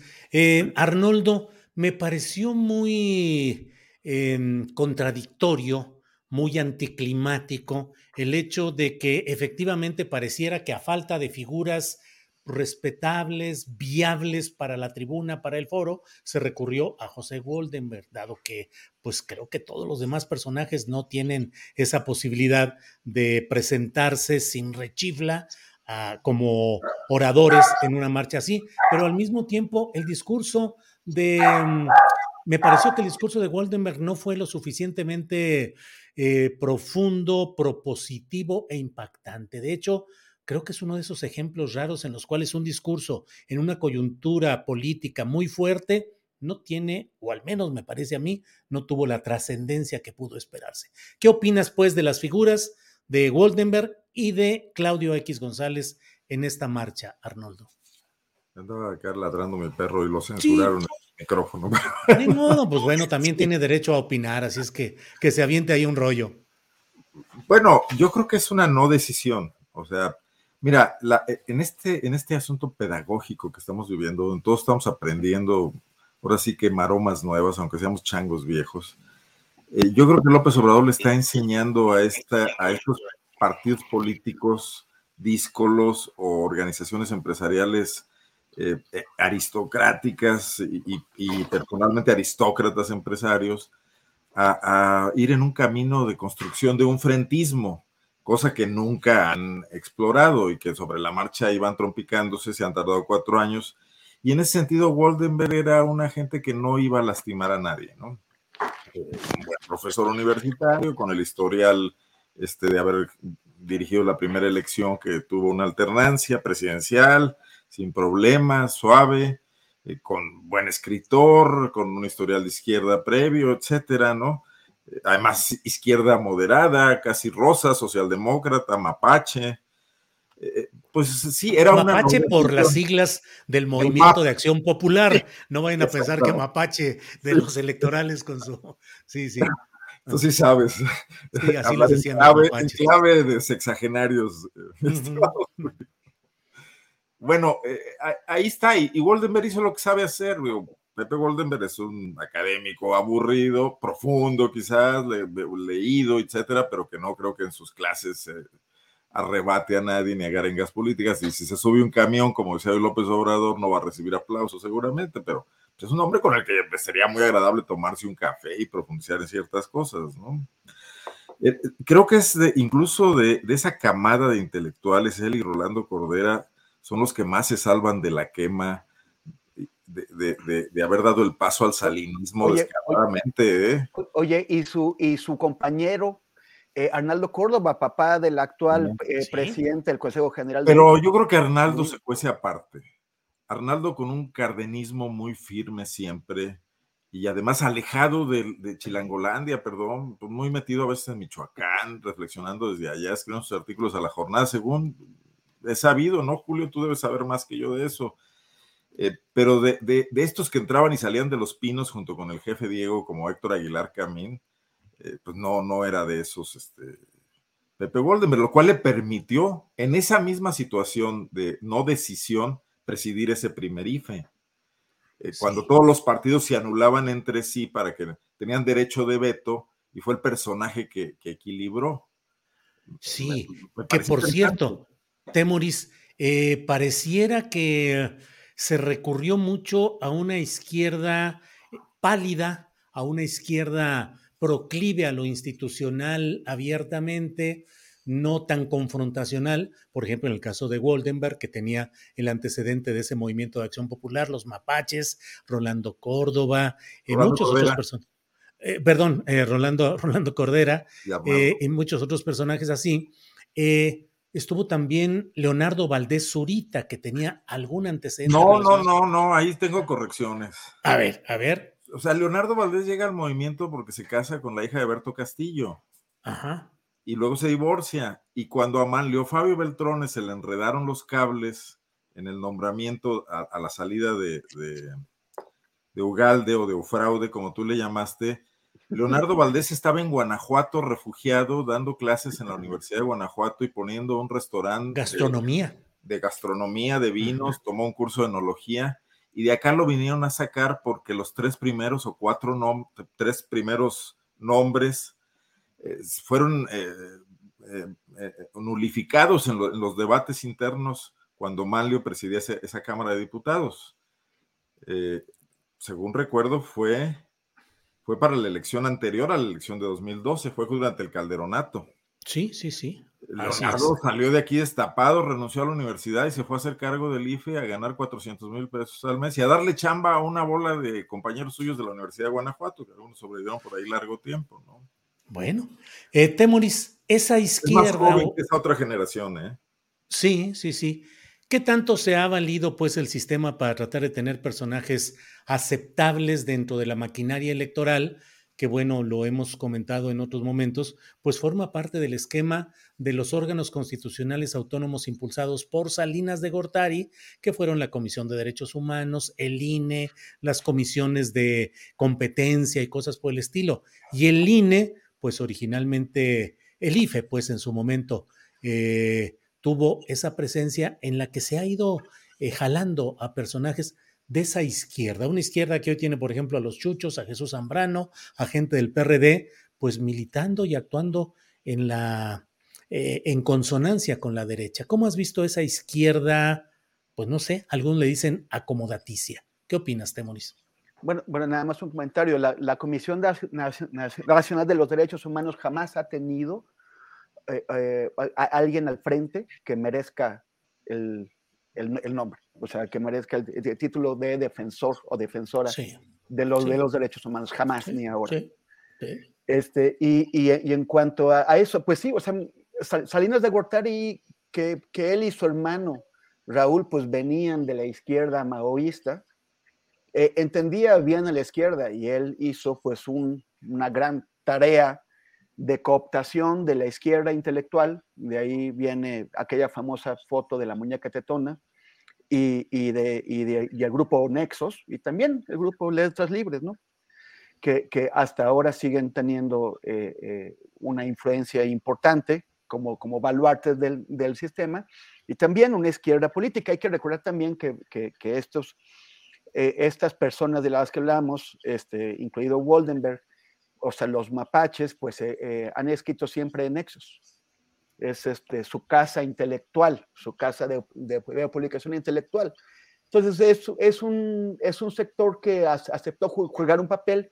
Se puede entender que en algún momento lo hayan visto como, como o sea, hayan aceptado su papel de legitimadores políticos e, e, intelectuales del régimen a cambio de tratar de impulsar cambios eh, importantes en el, en el, régimen, como en este caso, eh, crear un Instituto Federal Electoral este, que, que, tratara de, de, facilitarnos o de permitirnos la superación de, de, de, aquella etapa terrible y tan larga de los, de los fraudes electorales constantes.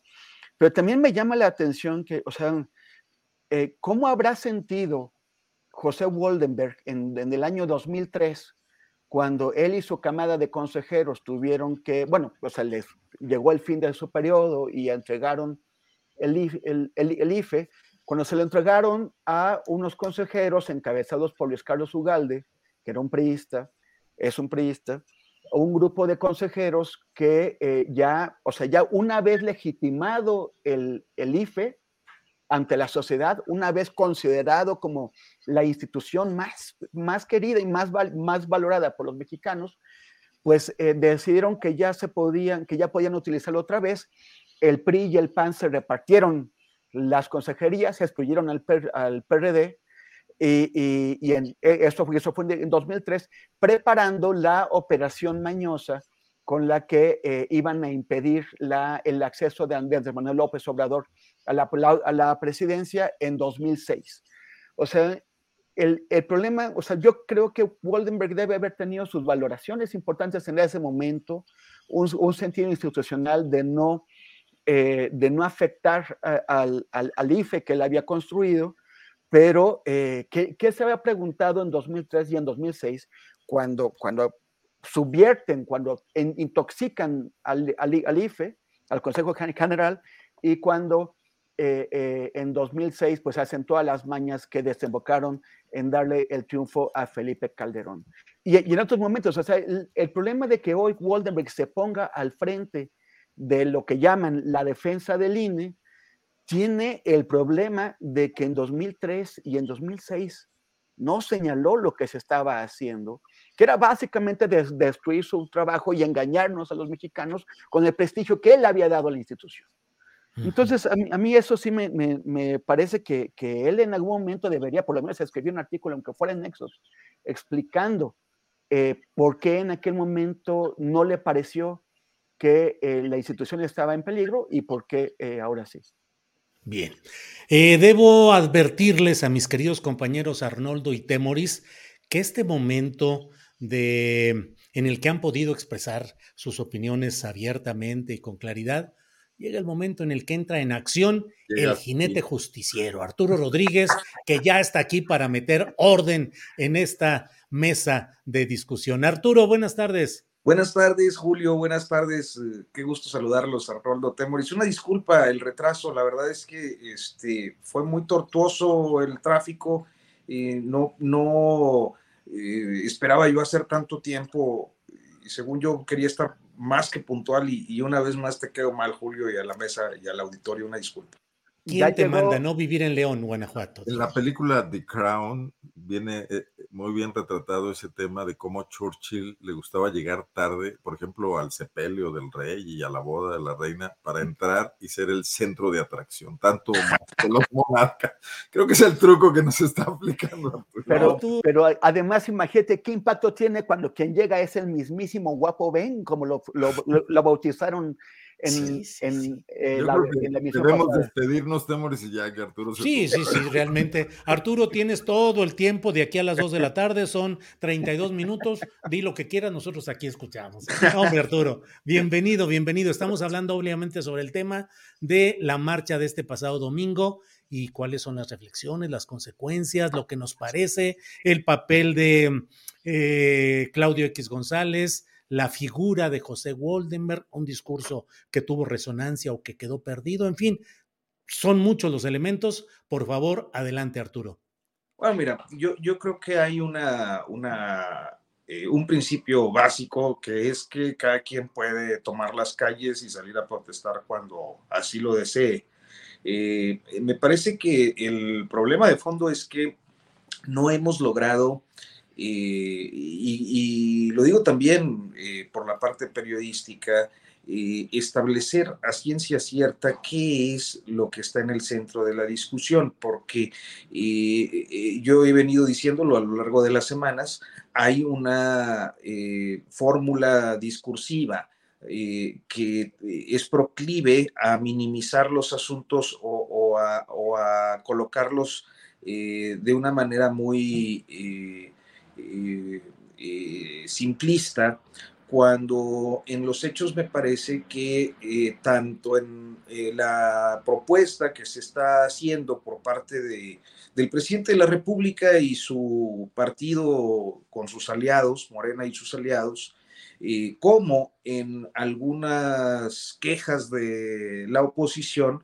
hay eh, puntos que pudieran ayudar a construir eh, pues un perfeccionamiento del sistema electoral. O sea, el sistema electoral es imperfecto, más allá de las filias y fobias, y más allá de, las posturas que hemos estado observando tanto en la marcha como en las reacciones a la marcha, este, pues es un sistema electoral imperfecto, eh, como, y siempre lo será porque los sistemas electorales y las democracias siempre son perfectibles. A mí me parece que uno de los grandes problemas de la, del, sistema electoral mexicano ha sido históricamente que eh, como en nada eh, en la materia electoral se actualiza siempre este axioma, eh, diría yo, un tanto eh, chocante de echa la ley, echa la trampa, como nunca en el sistema electoral. ¿Por qué? Pues porque eh, siempre hay resquicios, siempre hay fórmulas, eh, siempre hay maneras de sacarle la vuelta a las, a las disposiciones electorales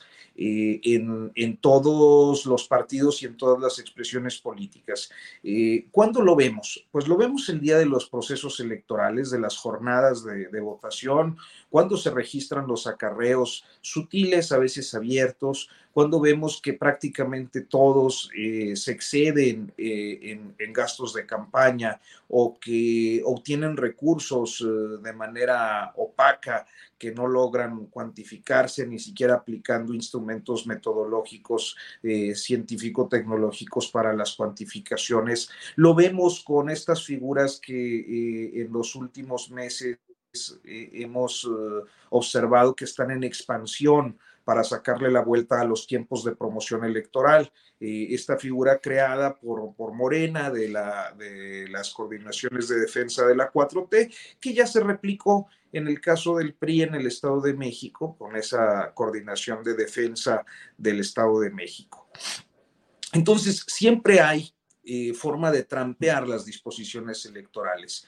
y creo que y gran parte del debate tendría que estar ahí, y más allá de, eh, las posturas maniqueas. Es decir, yo no podría suscribir esta idea de quieren destruir la democracia y quieren destruir las elecciones para instaurar una dictadura. Me parece que es eh, un exceso afirmarlo así, como también me parece que es un exceso eh, eh, de parte del lado oficial descalificar absolutamente todo lo que intente intervenir. Me parece que es un momento en el que eh, si, y esto naturalmente es un ideal y es una utopía y es algo que no va a suceder, pero si las clases políticas estuvieran auténticamente interesadas en un perfeccionamiento del sistema electoral, pues estarían discutiendo de fondo. Eh, lo demás es ruido, nos perdemos en esto de, de, que si Claudio, de que el, el eh,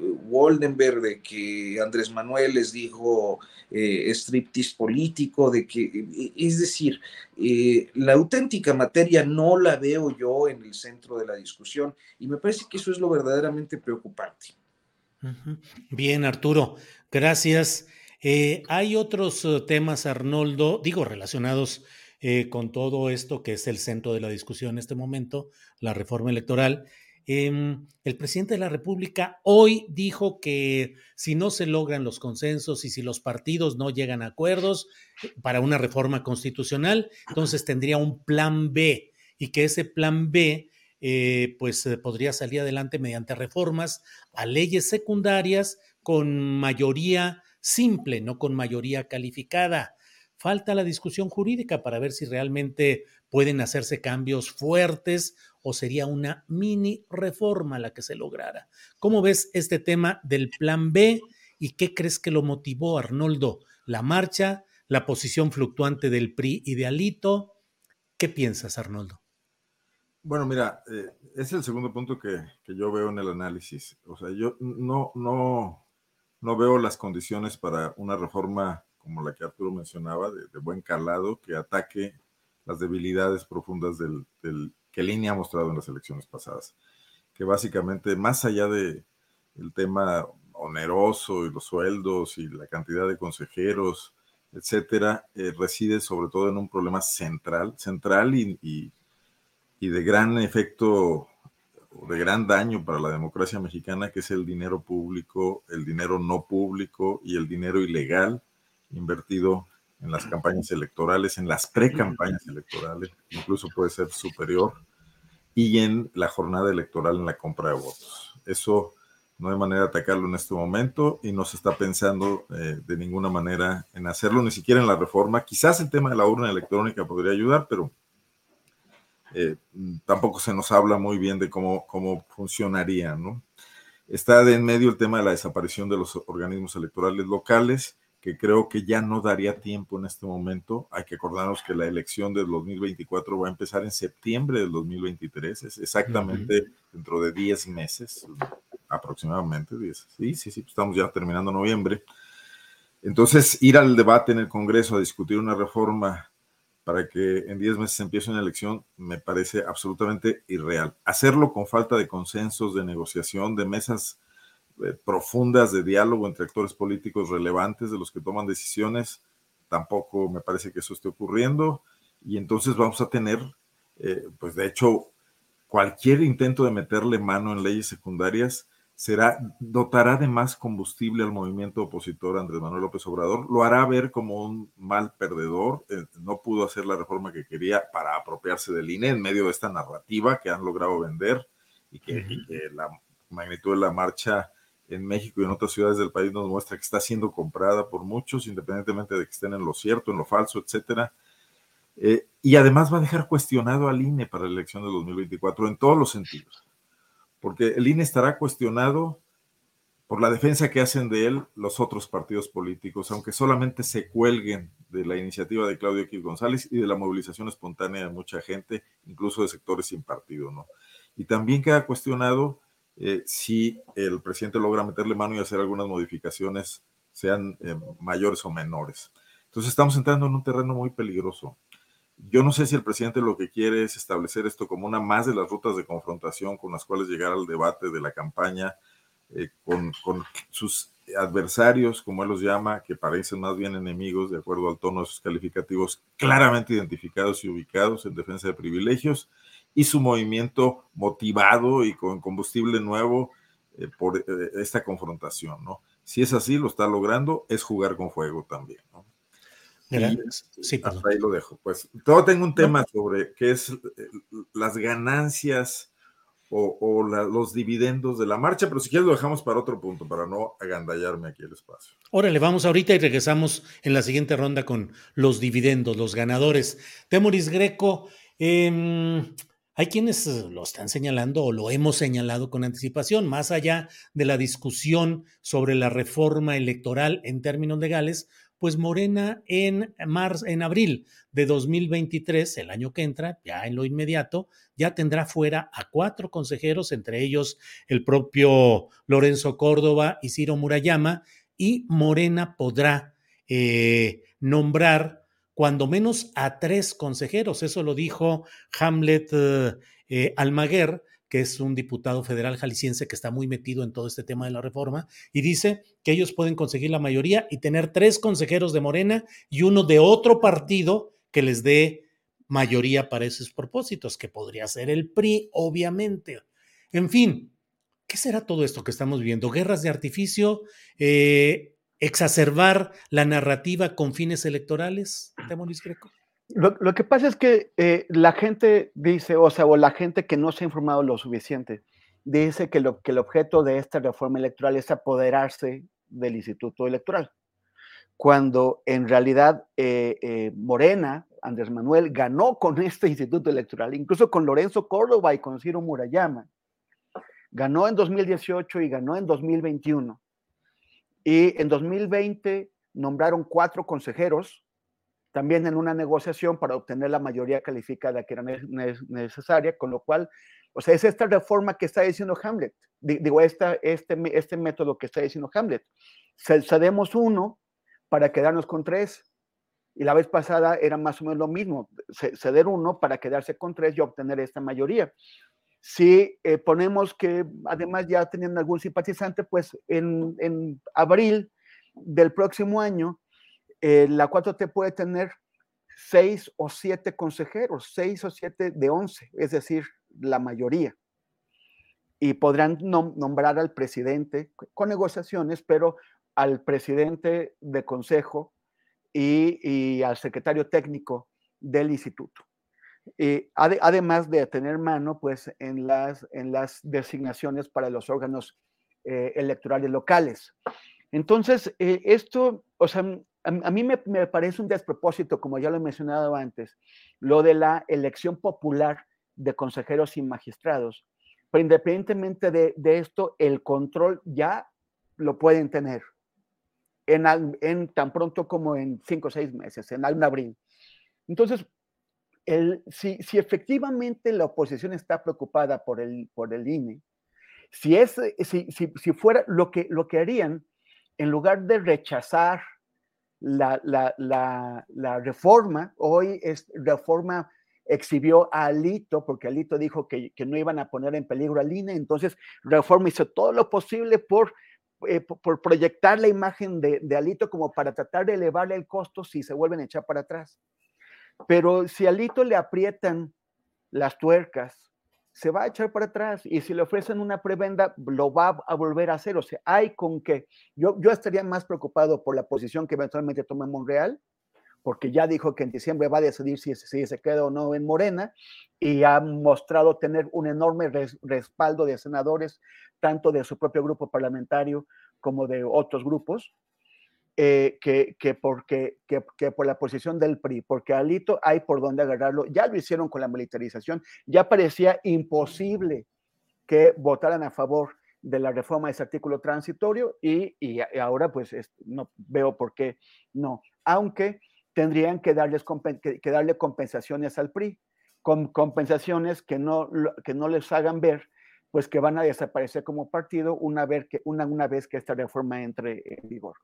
Sí, yo, los panistas y hasta el PRD, o sea, el PRD, el PRD igual va a desaparecer, pero los panistas y los, los priistas tendrían que escuchar el mandato de la gente que ellos mismos convocaron, que el mandato es protejan al INE de las cosas que los paristas y los panistas dicen que lo amenazan y, entrarle, entrarle a una, a una negociación, aunque como dice eh, eh, Arturo y Arnoldo, pues es difícil pensar que, o sea, no, no se ve una discusión de los temas sustantivos, como por ejemplo el tema fundamental del financiamiento, de cómo impedir el financiamiento ilegal, el financiamiento clandestino de las campañas electorales. Este financiamiento clandestino es el que nos pone en, manos de los, de los grupos de poder económico y también de los, de los grupos de poder criminal que pueden introducir esos dineros. La, la investigación, el informe Dinero bajo la mesa demostró que de cada cinco pesos que circulan en campañas, eh, eh, cuatro son ilegales. Esto significa que estamos realmente en manos de quienes pueden movilizar enormes cantidades de, eh, de, dinero de manera clandestina. Entonces, esto tendría que ser uno de los grandes, de los principales temas de, discusión, pero no lo estamos viendo. Bien, Temoris. Em, Arturo Rodríguez, ¿qué aspecto de todo esto que estamos hablando eh, quieres tocar en esta segunda intervención? La verdad es que eh, qué puede ser el plan B, hasta dónde puede llegar, o ya es momento de decir que la reforma electoral que buscaba el presidente López Obrador ya no transitó tal cual y eventualmente ni siquiera en, en, términos menores. Y por otra parte, pues el control que sí tendrán cuando haya tres o cuatro consejeros nuevos en la composición del INE. Arturo, tu opinión, por favor. Pues mira, de entrada creo que eh, retomo una parte de tu planteamiento anterior eh, eh, con los colegas, no sé si fue con Temoris o con Arnoldo, en el sentido de que creo que el episodio le permite una vez más al presidente López Obrador exhibir ciertas conductas de la oposición que negativas o positivas a final de cuentas en la percepción pública eh, pues los hacen ver mal. Y creo que a veces cuando eh, hablamos, por ejemplo, de este tema de, los, de la apropiación del INE, que, que, pretendidamente estaría procurando el presidente apropiarse y tomarse el, control del sistema electoral, como ya lo exponía Temoris, es un alegato un tanto falaz en la medida en la que, en efecto, por la forma en la que eh, pues está compuesta eh, la eh, bancada López Obradorista, digámoslo así, sería prácticamente un INE que le resultaría favorable, y además por muchos años. O sea, eh, eh, creo que eh, el, tema no está ahí y, es muy reduccionista este, luego que el debate se centre en eso, porque me parece que no, no va por ahí, lo decía ya en el comentario anterior. ¿Qué es lo que sí veo? Que hay este entrampamiento o este estancamiento donde nadie está dispuesto a ceder. Es decir, eh, tomemos este ejemplo de la elección de consejeros. Eh, al presidente nunca, eh, y eso lo ha dejado claro desde 2018 y quizás antes, nunca le ha gustado la forma en la que se integra el Consejo General de, del INE. Es decir, él suele expresarlo como que los partidos se ponen de acuerdo y ponen a los que ellos quieren. Este, eh, es una forma de, verbalizar eh, también reduccionista porque a final de cuentas así se construyen los consensos. Es decir, eh, en una democracia, en un poder legislativo, pues los grupos parlamentarios que esencialmente representan los intereses de los electores que los eh, llevaron a un escaño o a una curul, eh, van y acuerdan sobre cómo, porque así está el diseño de la ley, cómo eh, integrar y cómo repartirse las propuestas para la integración de un Consejo General. entonces lo reducimos, se ponen de acuerdo, pues sí, justo de eso se trata, de que se pongan de acuerdo. Ahora bien, ahora cuando es muy difícil que se pongan de acuerdo, eh, ciertamente por la representatividad que tienen los partidos López Obradoristas en la Cámara, pues pueden tomar el control del INE, como seguramente lo harán eh, si no prospera la reforma electoral, con las condiciones que hay y estarán dentro del margen de la ley y estarán haciéndolo legítimamente como en su oportunidad lo hicieron los otros cuando eh, eran grupos mayoritarios. Eh, entonces nos colocamos frente a este otro dilema que nos planteas. si no puede hacer la reforma electoral, eh, ¿será que pase una serie de leyes reglamentarias? Yo creo que sí. Y entonces vuelvo a la parte inicial del comentario.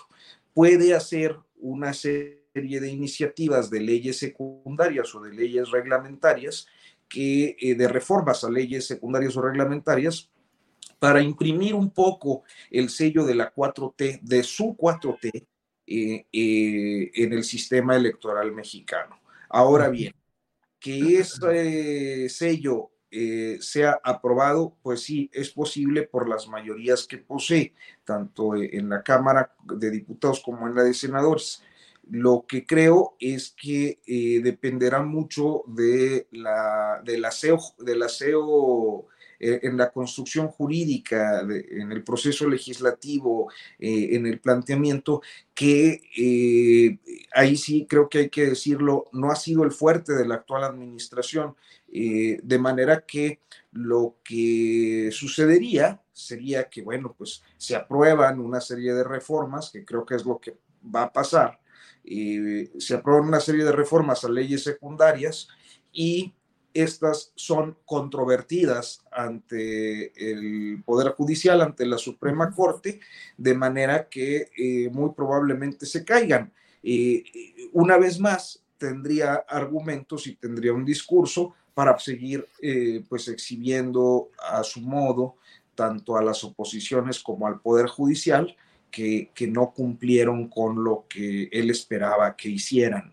O, mejor dicho, eh, eh, le da la posibilidad de extender la descalificación a sus opositores y a un sector del Poder Judicial eh, a sabiendas de que su propuesta no era, no era, no estaba bien construida. Bien, Arturo. Eh, nos quedan ya pocos minutos, son las 2 de la tarde con 50 minutos, así es que tenemos la oportunidad de unos tres minutos cada cual para un cierre para el postrecito. Arnoldo, si quieres hablar sobre ganancias y ganadores de este tema o algún otro tema que tú desees, adelante, por favor, Arnoldo. Tu micrófono. Porque si no, no escuchamos al perro. ¿Cómo se llama tu, tu perrito? Se llama Diana y es perrita. La perrita Diana, Diana, muy bien.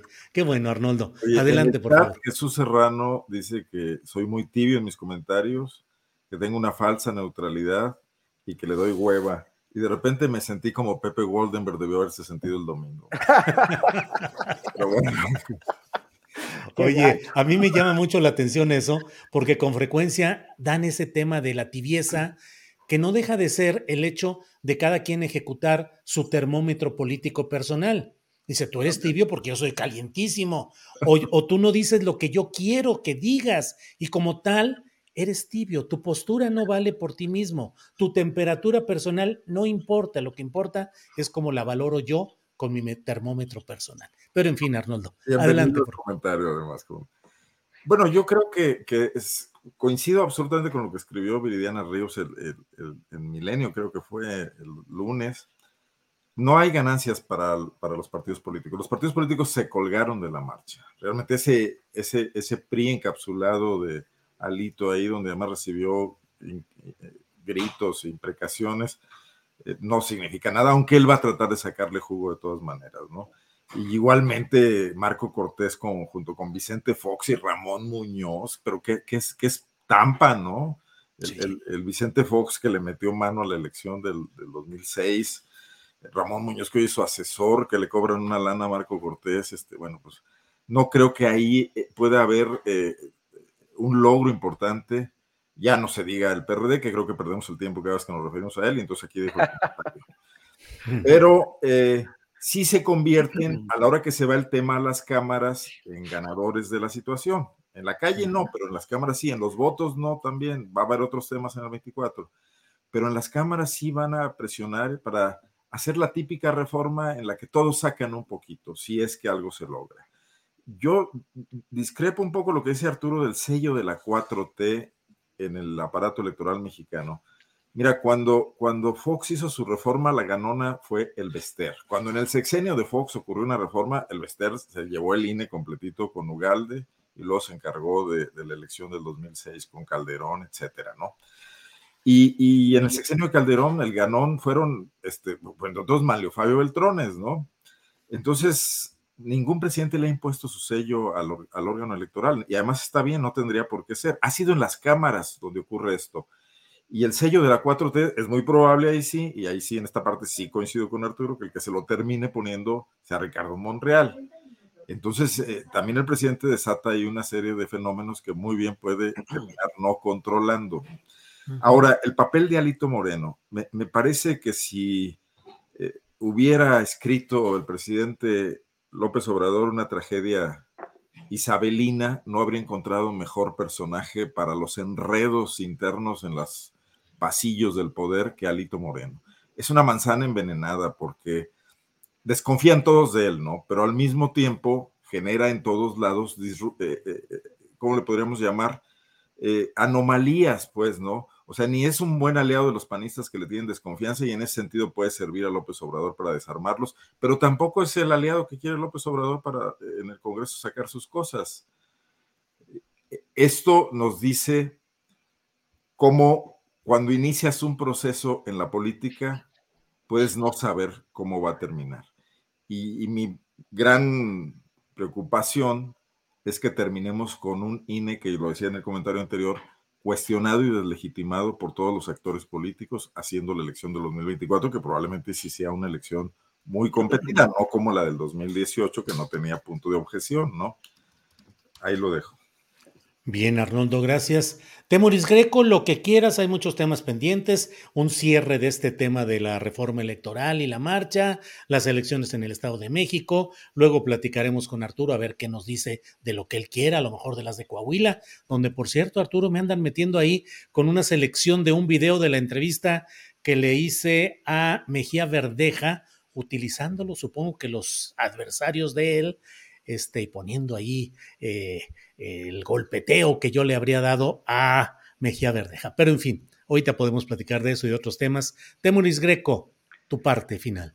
Pues mira, es este el desembarco ya abierto del Partido Republicano, del sector trompista del Partido Republicano en México, eh, en una especie de despliegue de fuerza de la ultraderecha eh, continental y también un, poco de la europea, pero que en realidad es un despropósito, porque este viernes y este sábado en Santa Fe, en Ciudad de México, se va a llevar a cabo eh, una, ellos pretenden simular que es el, el, gran evento anual, pero en realidad es como una franquicia, de la Conferencia eh, eh, de, Acción Política Conservadora, que es un evento que se produce originalmente en Estados Unidos, es muy importante cada año. Ahí toda la extrema derecha eh, trompista se, junta y ahora están exportándolo como, como franquicias, ¿no? Ya hicieron uno en, en Sao Paulo, este, en Japón, en otros países. Y ahora lo vamos a tener en México. Pero como decía, hay un tema ahí como que hay un olor a fracaso porque sus principales ponentes son todos fracasados. O sea, viene eh, eh, José Antonio Cast, que, perdió las elecciones en Chile en diciembre, viene Luis Fernando Camacho, que, dio el golpe de Estado, ayudó a, darle el golpe de Estado en Bolivia, pero quedó en tercer lugar en las elecciones, viene eh, Eduardo Bolsonaro, el hijo de, de Jair Bolsonaro, que, acaba de, de, perder, viene Eric Zemmour, este candidato de extrema derecha presidencial en, en, en, Francia que generó mucho ruido y acabó con un 7%.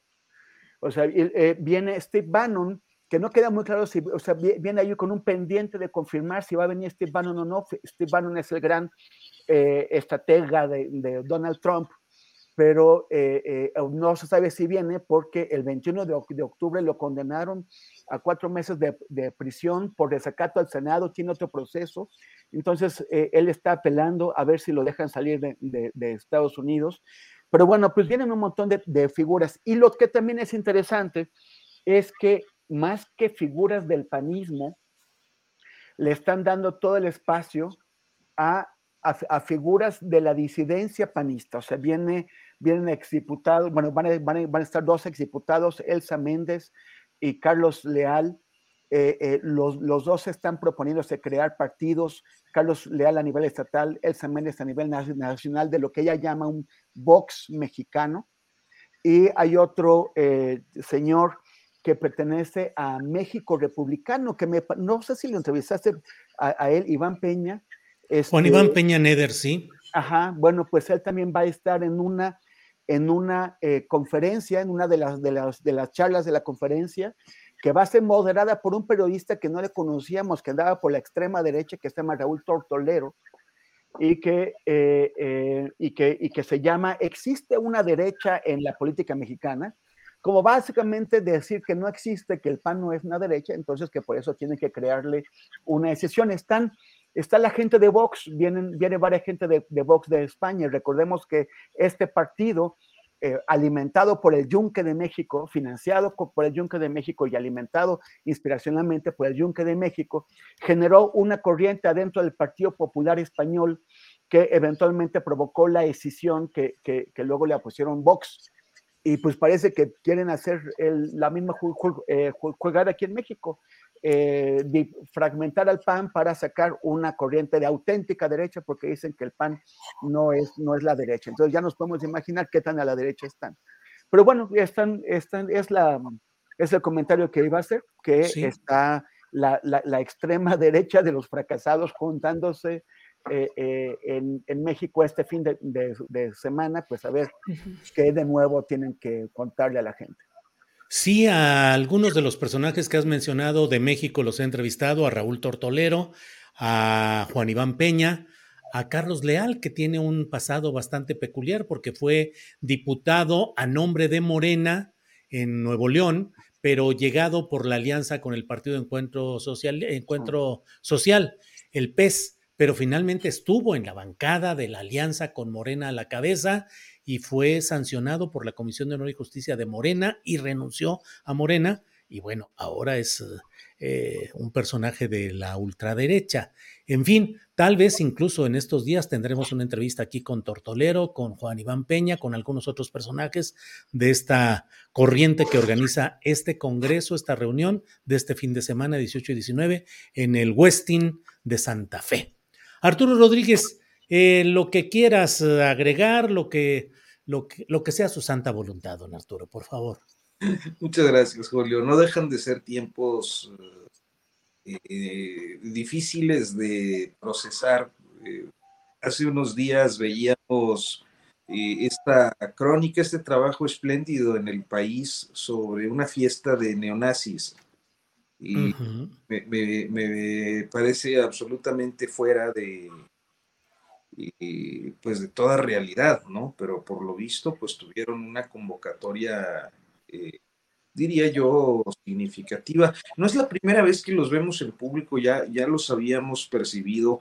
Yo recuerdo que en alguna ocasión de estas cosas que luego nada más eh, yo veo en la Ciudad de México, eh, había una marcha LGBT y, y, estos grupos neonazis convocaron una agresión el Zócalo contra la marcha LGBT más y entonces un grupo, una, una, unos eh, colectivos anarquistas organizaron un Black Bloc para, para evitar la agresión de los neonazis a los LGBT. Este, y sí se dieron ahí sus empujones en el, en el Zócalo y salieron después. Eso debió ser por ahí de 2017. Y, y, luego vemos estas concentraciones de la extrema derecha y, creo que eh, pues están en un momento de construcción o de reconstrucción de estructura de poder que pues ciertamente se vieron perdidas porque el papel que tenían, ya lo explicaba Temoris, dentro de Acción Nacional, y se fue perdiendo principalmente por el pragmatismo, la negociación, la, la corrupción de eh, pues las clases políticas dominantes de, ese instituto político, eh, claramente representadas en personalidades como Ricardo Anaya, eh, y con todos los presidentes que han dirigido al PAN desde que Santiago Krill, por allá de 2011-12, tomó el control tras bambalinas de ese instituto político. Eh, despojando a, tanto a las derechas más extremas como a aquellos intelectuales, eh, algunos de ellos liberales, eh, que pues podían tener posturas más progresistas dentro de ese partido. Entonces, el partido quedó ahí al garete del pragmatismo y, claro, es oportunidad para las derechas, sobre todo con estas inspiraciones internacionales, que a través de muchas fundaciones, a través de asociaciones y de, y de relaciones internacionales en las que participan naturalmente eh, pues importantes capitalistas muy vinculados, yo diría que con la Iglesia Católica, este, han hecho crecer algunas figuras. Eh, y creo que lo que uno no puede perder de vista es que si bien es cierto estamos ante una derecha, una ultraderecha que se reconstruye y se reestructura, que está en ciernes, al menos eso creo yo, porque hay, hay mucho caldo de cultivo donde ellos pueden eh, medrar. Y, lo hemos visto, perdón la, la, extensión del comentario, pero lo hemos visto ya en iniciativas como la Ley General de la Infancia de Niños, Niñas y Adolescentes, eh, hace ocho años, o, lo hemos visto en discusiones legislativas que tienen que ver con la objeción de conciencia, este, con temas de, derechos sexuales y reproductivos, aborto, etcétera, este, pues que están muy vivos y que tienen mucha influencia en muchas de las sociedades mexicanas a través de eh, eh, grupos de iglesia, a través de sociedades de alumnos o de eh, padres de familia en, colegios de orientación católica, con, muchísimo empresario en muchas localidades del país que tiene influencia, que tiene dinero y que tiene las posibilidades de, y, que coincide absolutamente con estos Entonces, no es algo tan, tan, tan difícil de construir. Y quizás lo que a mí me parece preocupante es que eh, en una oferta política de izquierda que en diferentes ámbitos ha fallado, eh, eh, siempre existe la posibilidad natural, además, en todo sistema político, de un movimiento pendular para ir de aquello que se autoafirma izquierda hacia una derecha extrema que entonces sí pudiéramos lamentar. Y pues hay que estar muy atentos, ¿no? Así es, así es. Bien, pues muchas gracias a los tres. Gracias. Arnoldo Cuellar, gracias y buenas tardes. Julio, rápidamente nada más invitarlos a leer el reportaje que está en Popular desde el domingo pasado, que se llama América Latina, el depósito de la basura ajena, una documentada investigación en bases de datos de comercio global que se nutren de cifras oficiales.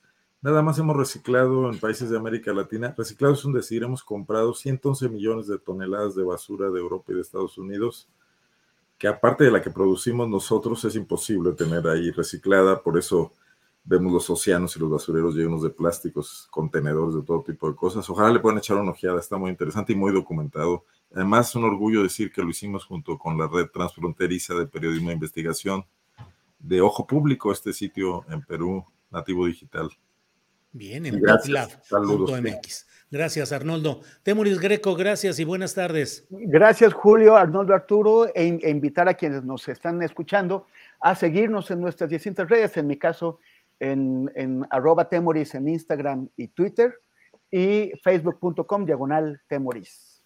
Bien, Muchas gracias. Nos vemos el Arturo, gracias y buenas tardes. Gracias. Hay para lo que quieran de la elección coahuilense. Tenemos toda, toda la información en el coahuilense.com, todas las redes sociales coahuilense y el coahuilense noticias. Que así sea. Gracias a los tres. Nos vemos pronto, Arnoldo Temoris Arturo. Hasta luego. Gracias. Hasta luego. Bueno, pues esta ha sido la mesa de periodismo de este martes 15 de noviembre. No se vaya porque tenemos todavía alguna información y para ello está con nosotros mi compañera Adriana Buentello. Adriana, ya estamos de regreso.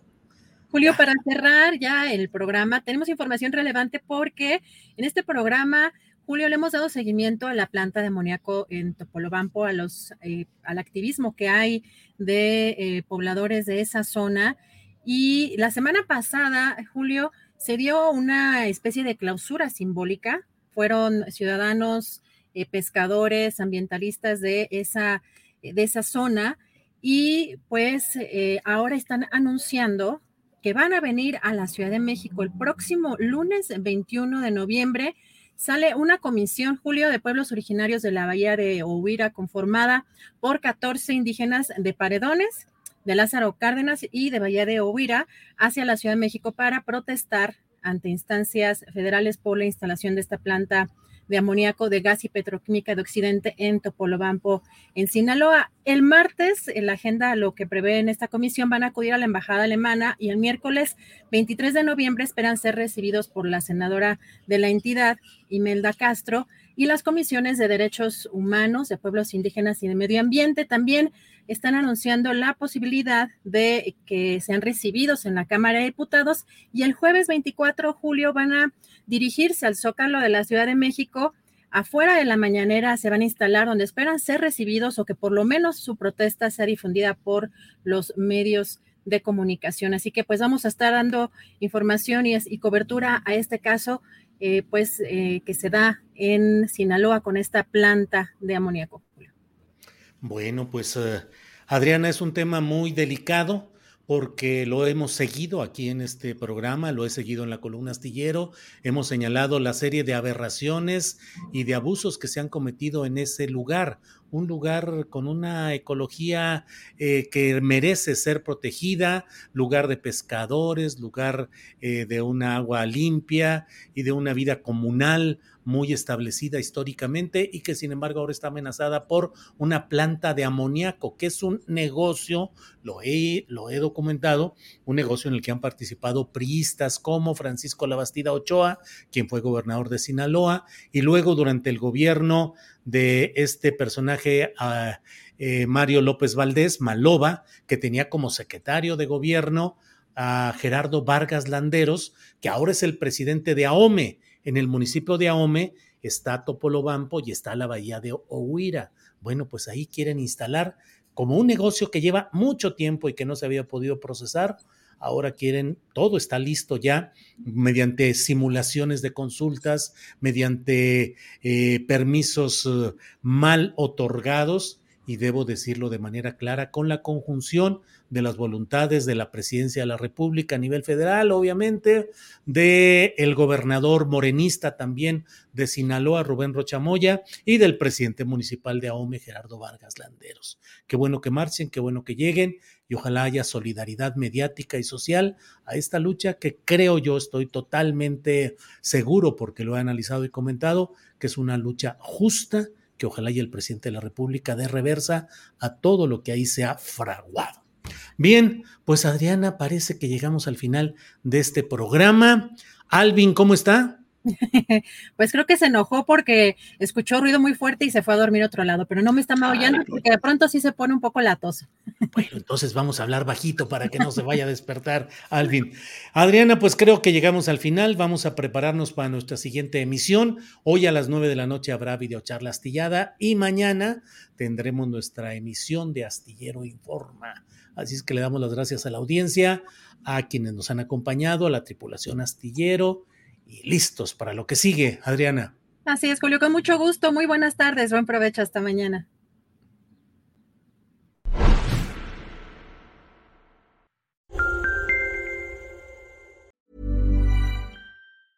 Hey, it's Danny Pellegrino from Everything Iconic. Ready to upgrade your style game without blowing your budget? Check out Quince. They've got all the good stuff shirts and polos, activewear, and fine leather goods, all at 50 to 80% less than other high end brands. And the best part? They're all about safe, ethical, and responsible manufacturing. Get that luxury vibe without the luxury price tag. Hit up quince.com slash upgrade for free shipping and 365 day returns on your next order. That's quince.com slash upgrade. Ever catch yourself eating the same flavorless dinner three days in a row? Dreaming of something better? Well, HelloFresh is your guilt free dream come true, baby. It's me, Kiki Palmer. Let's wake up those taste buds with hot, juicy pecan crusted chicken or garlic butter shrimp scampi. Mm. Hello Fresh. Stop dreaming of all the delicious possibilities and dig in at HelloFresh.com. Let's get this dinner party started.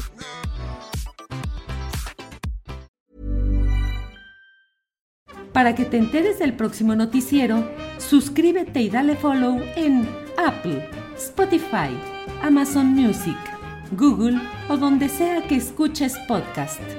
Te invitamos a visitar nuestra página julioastillero.com.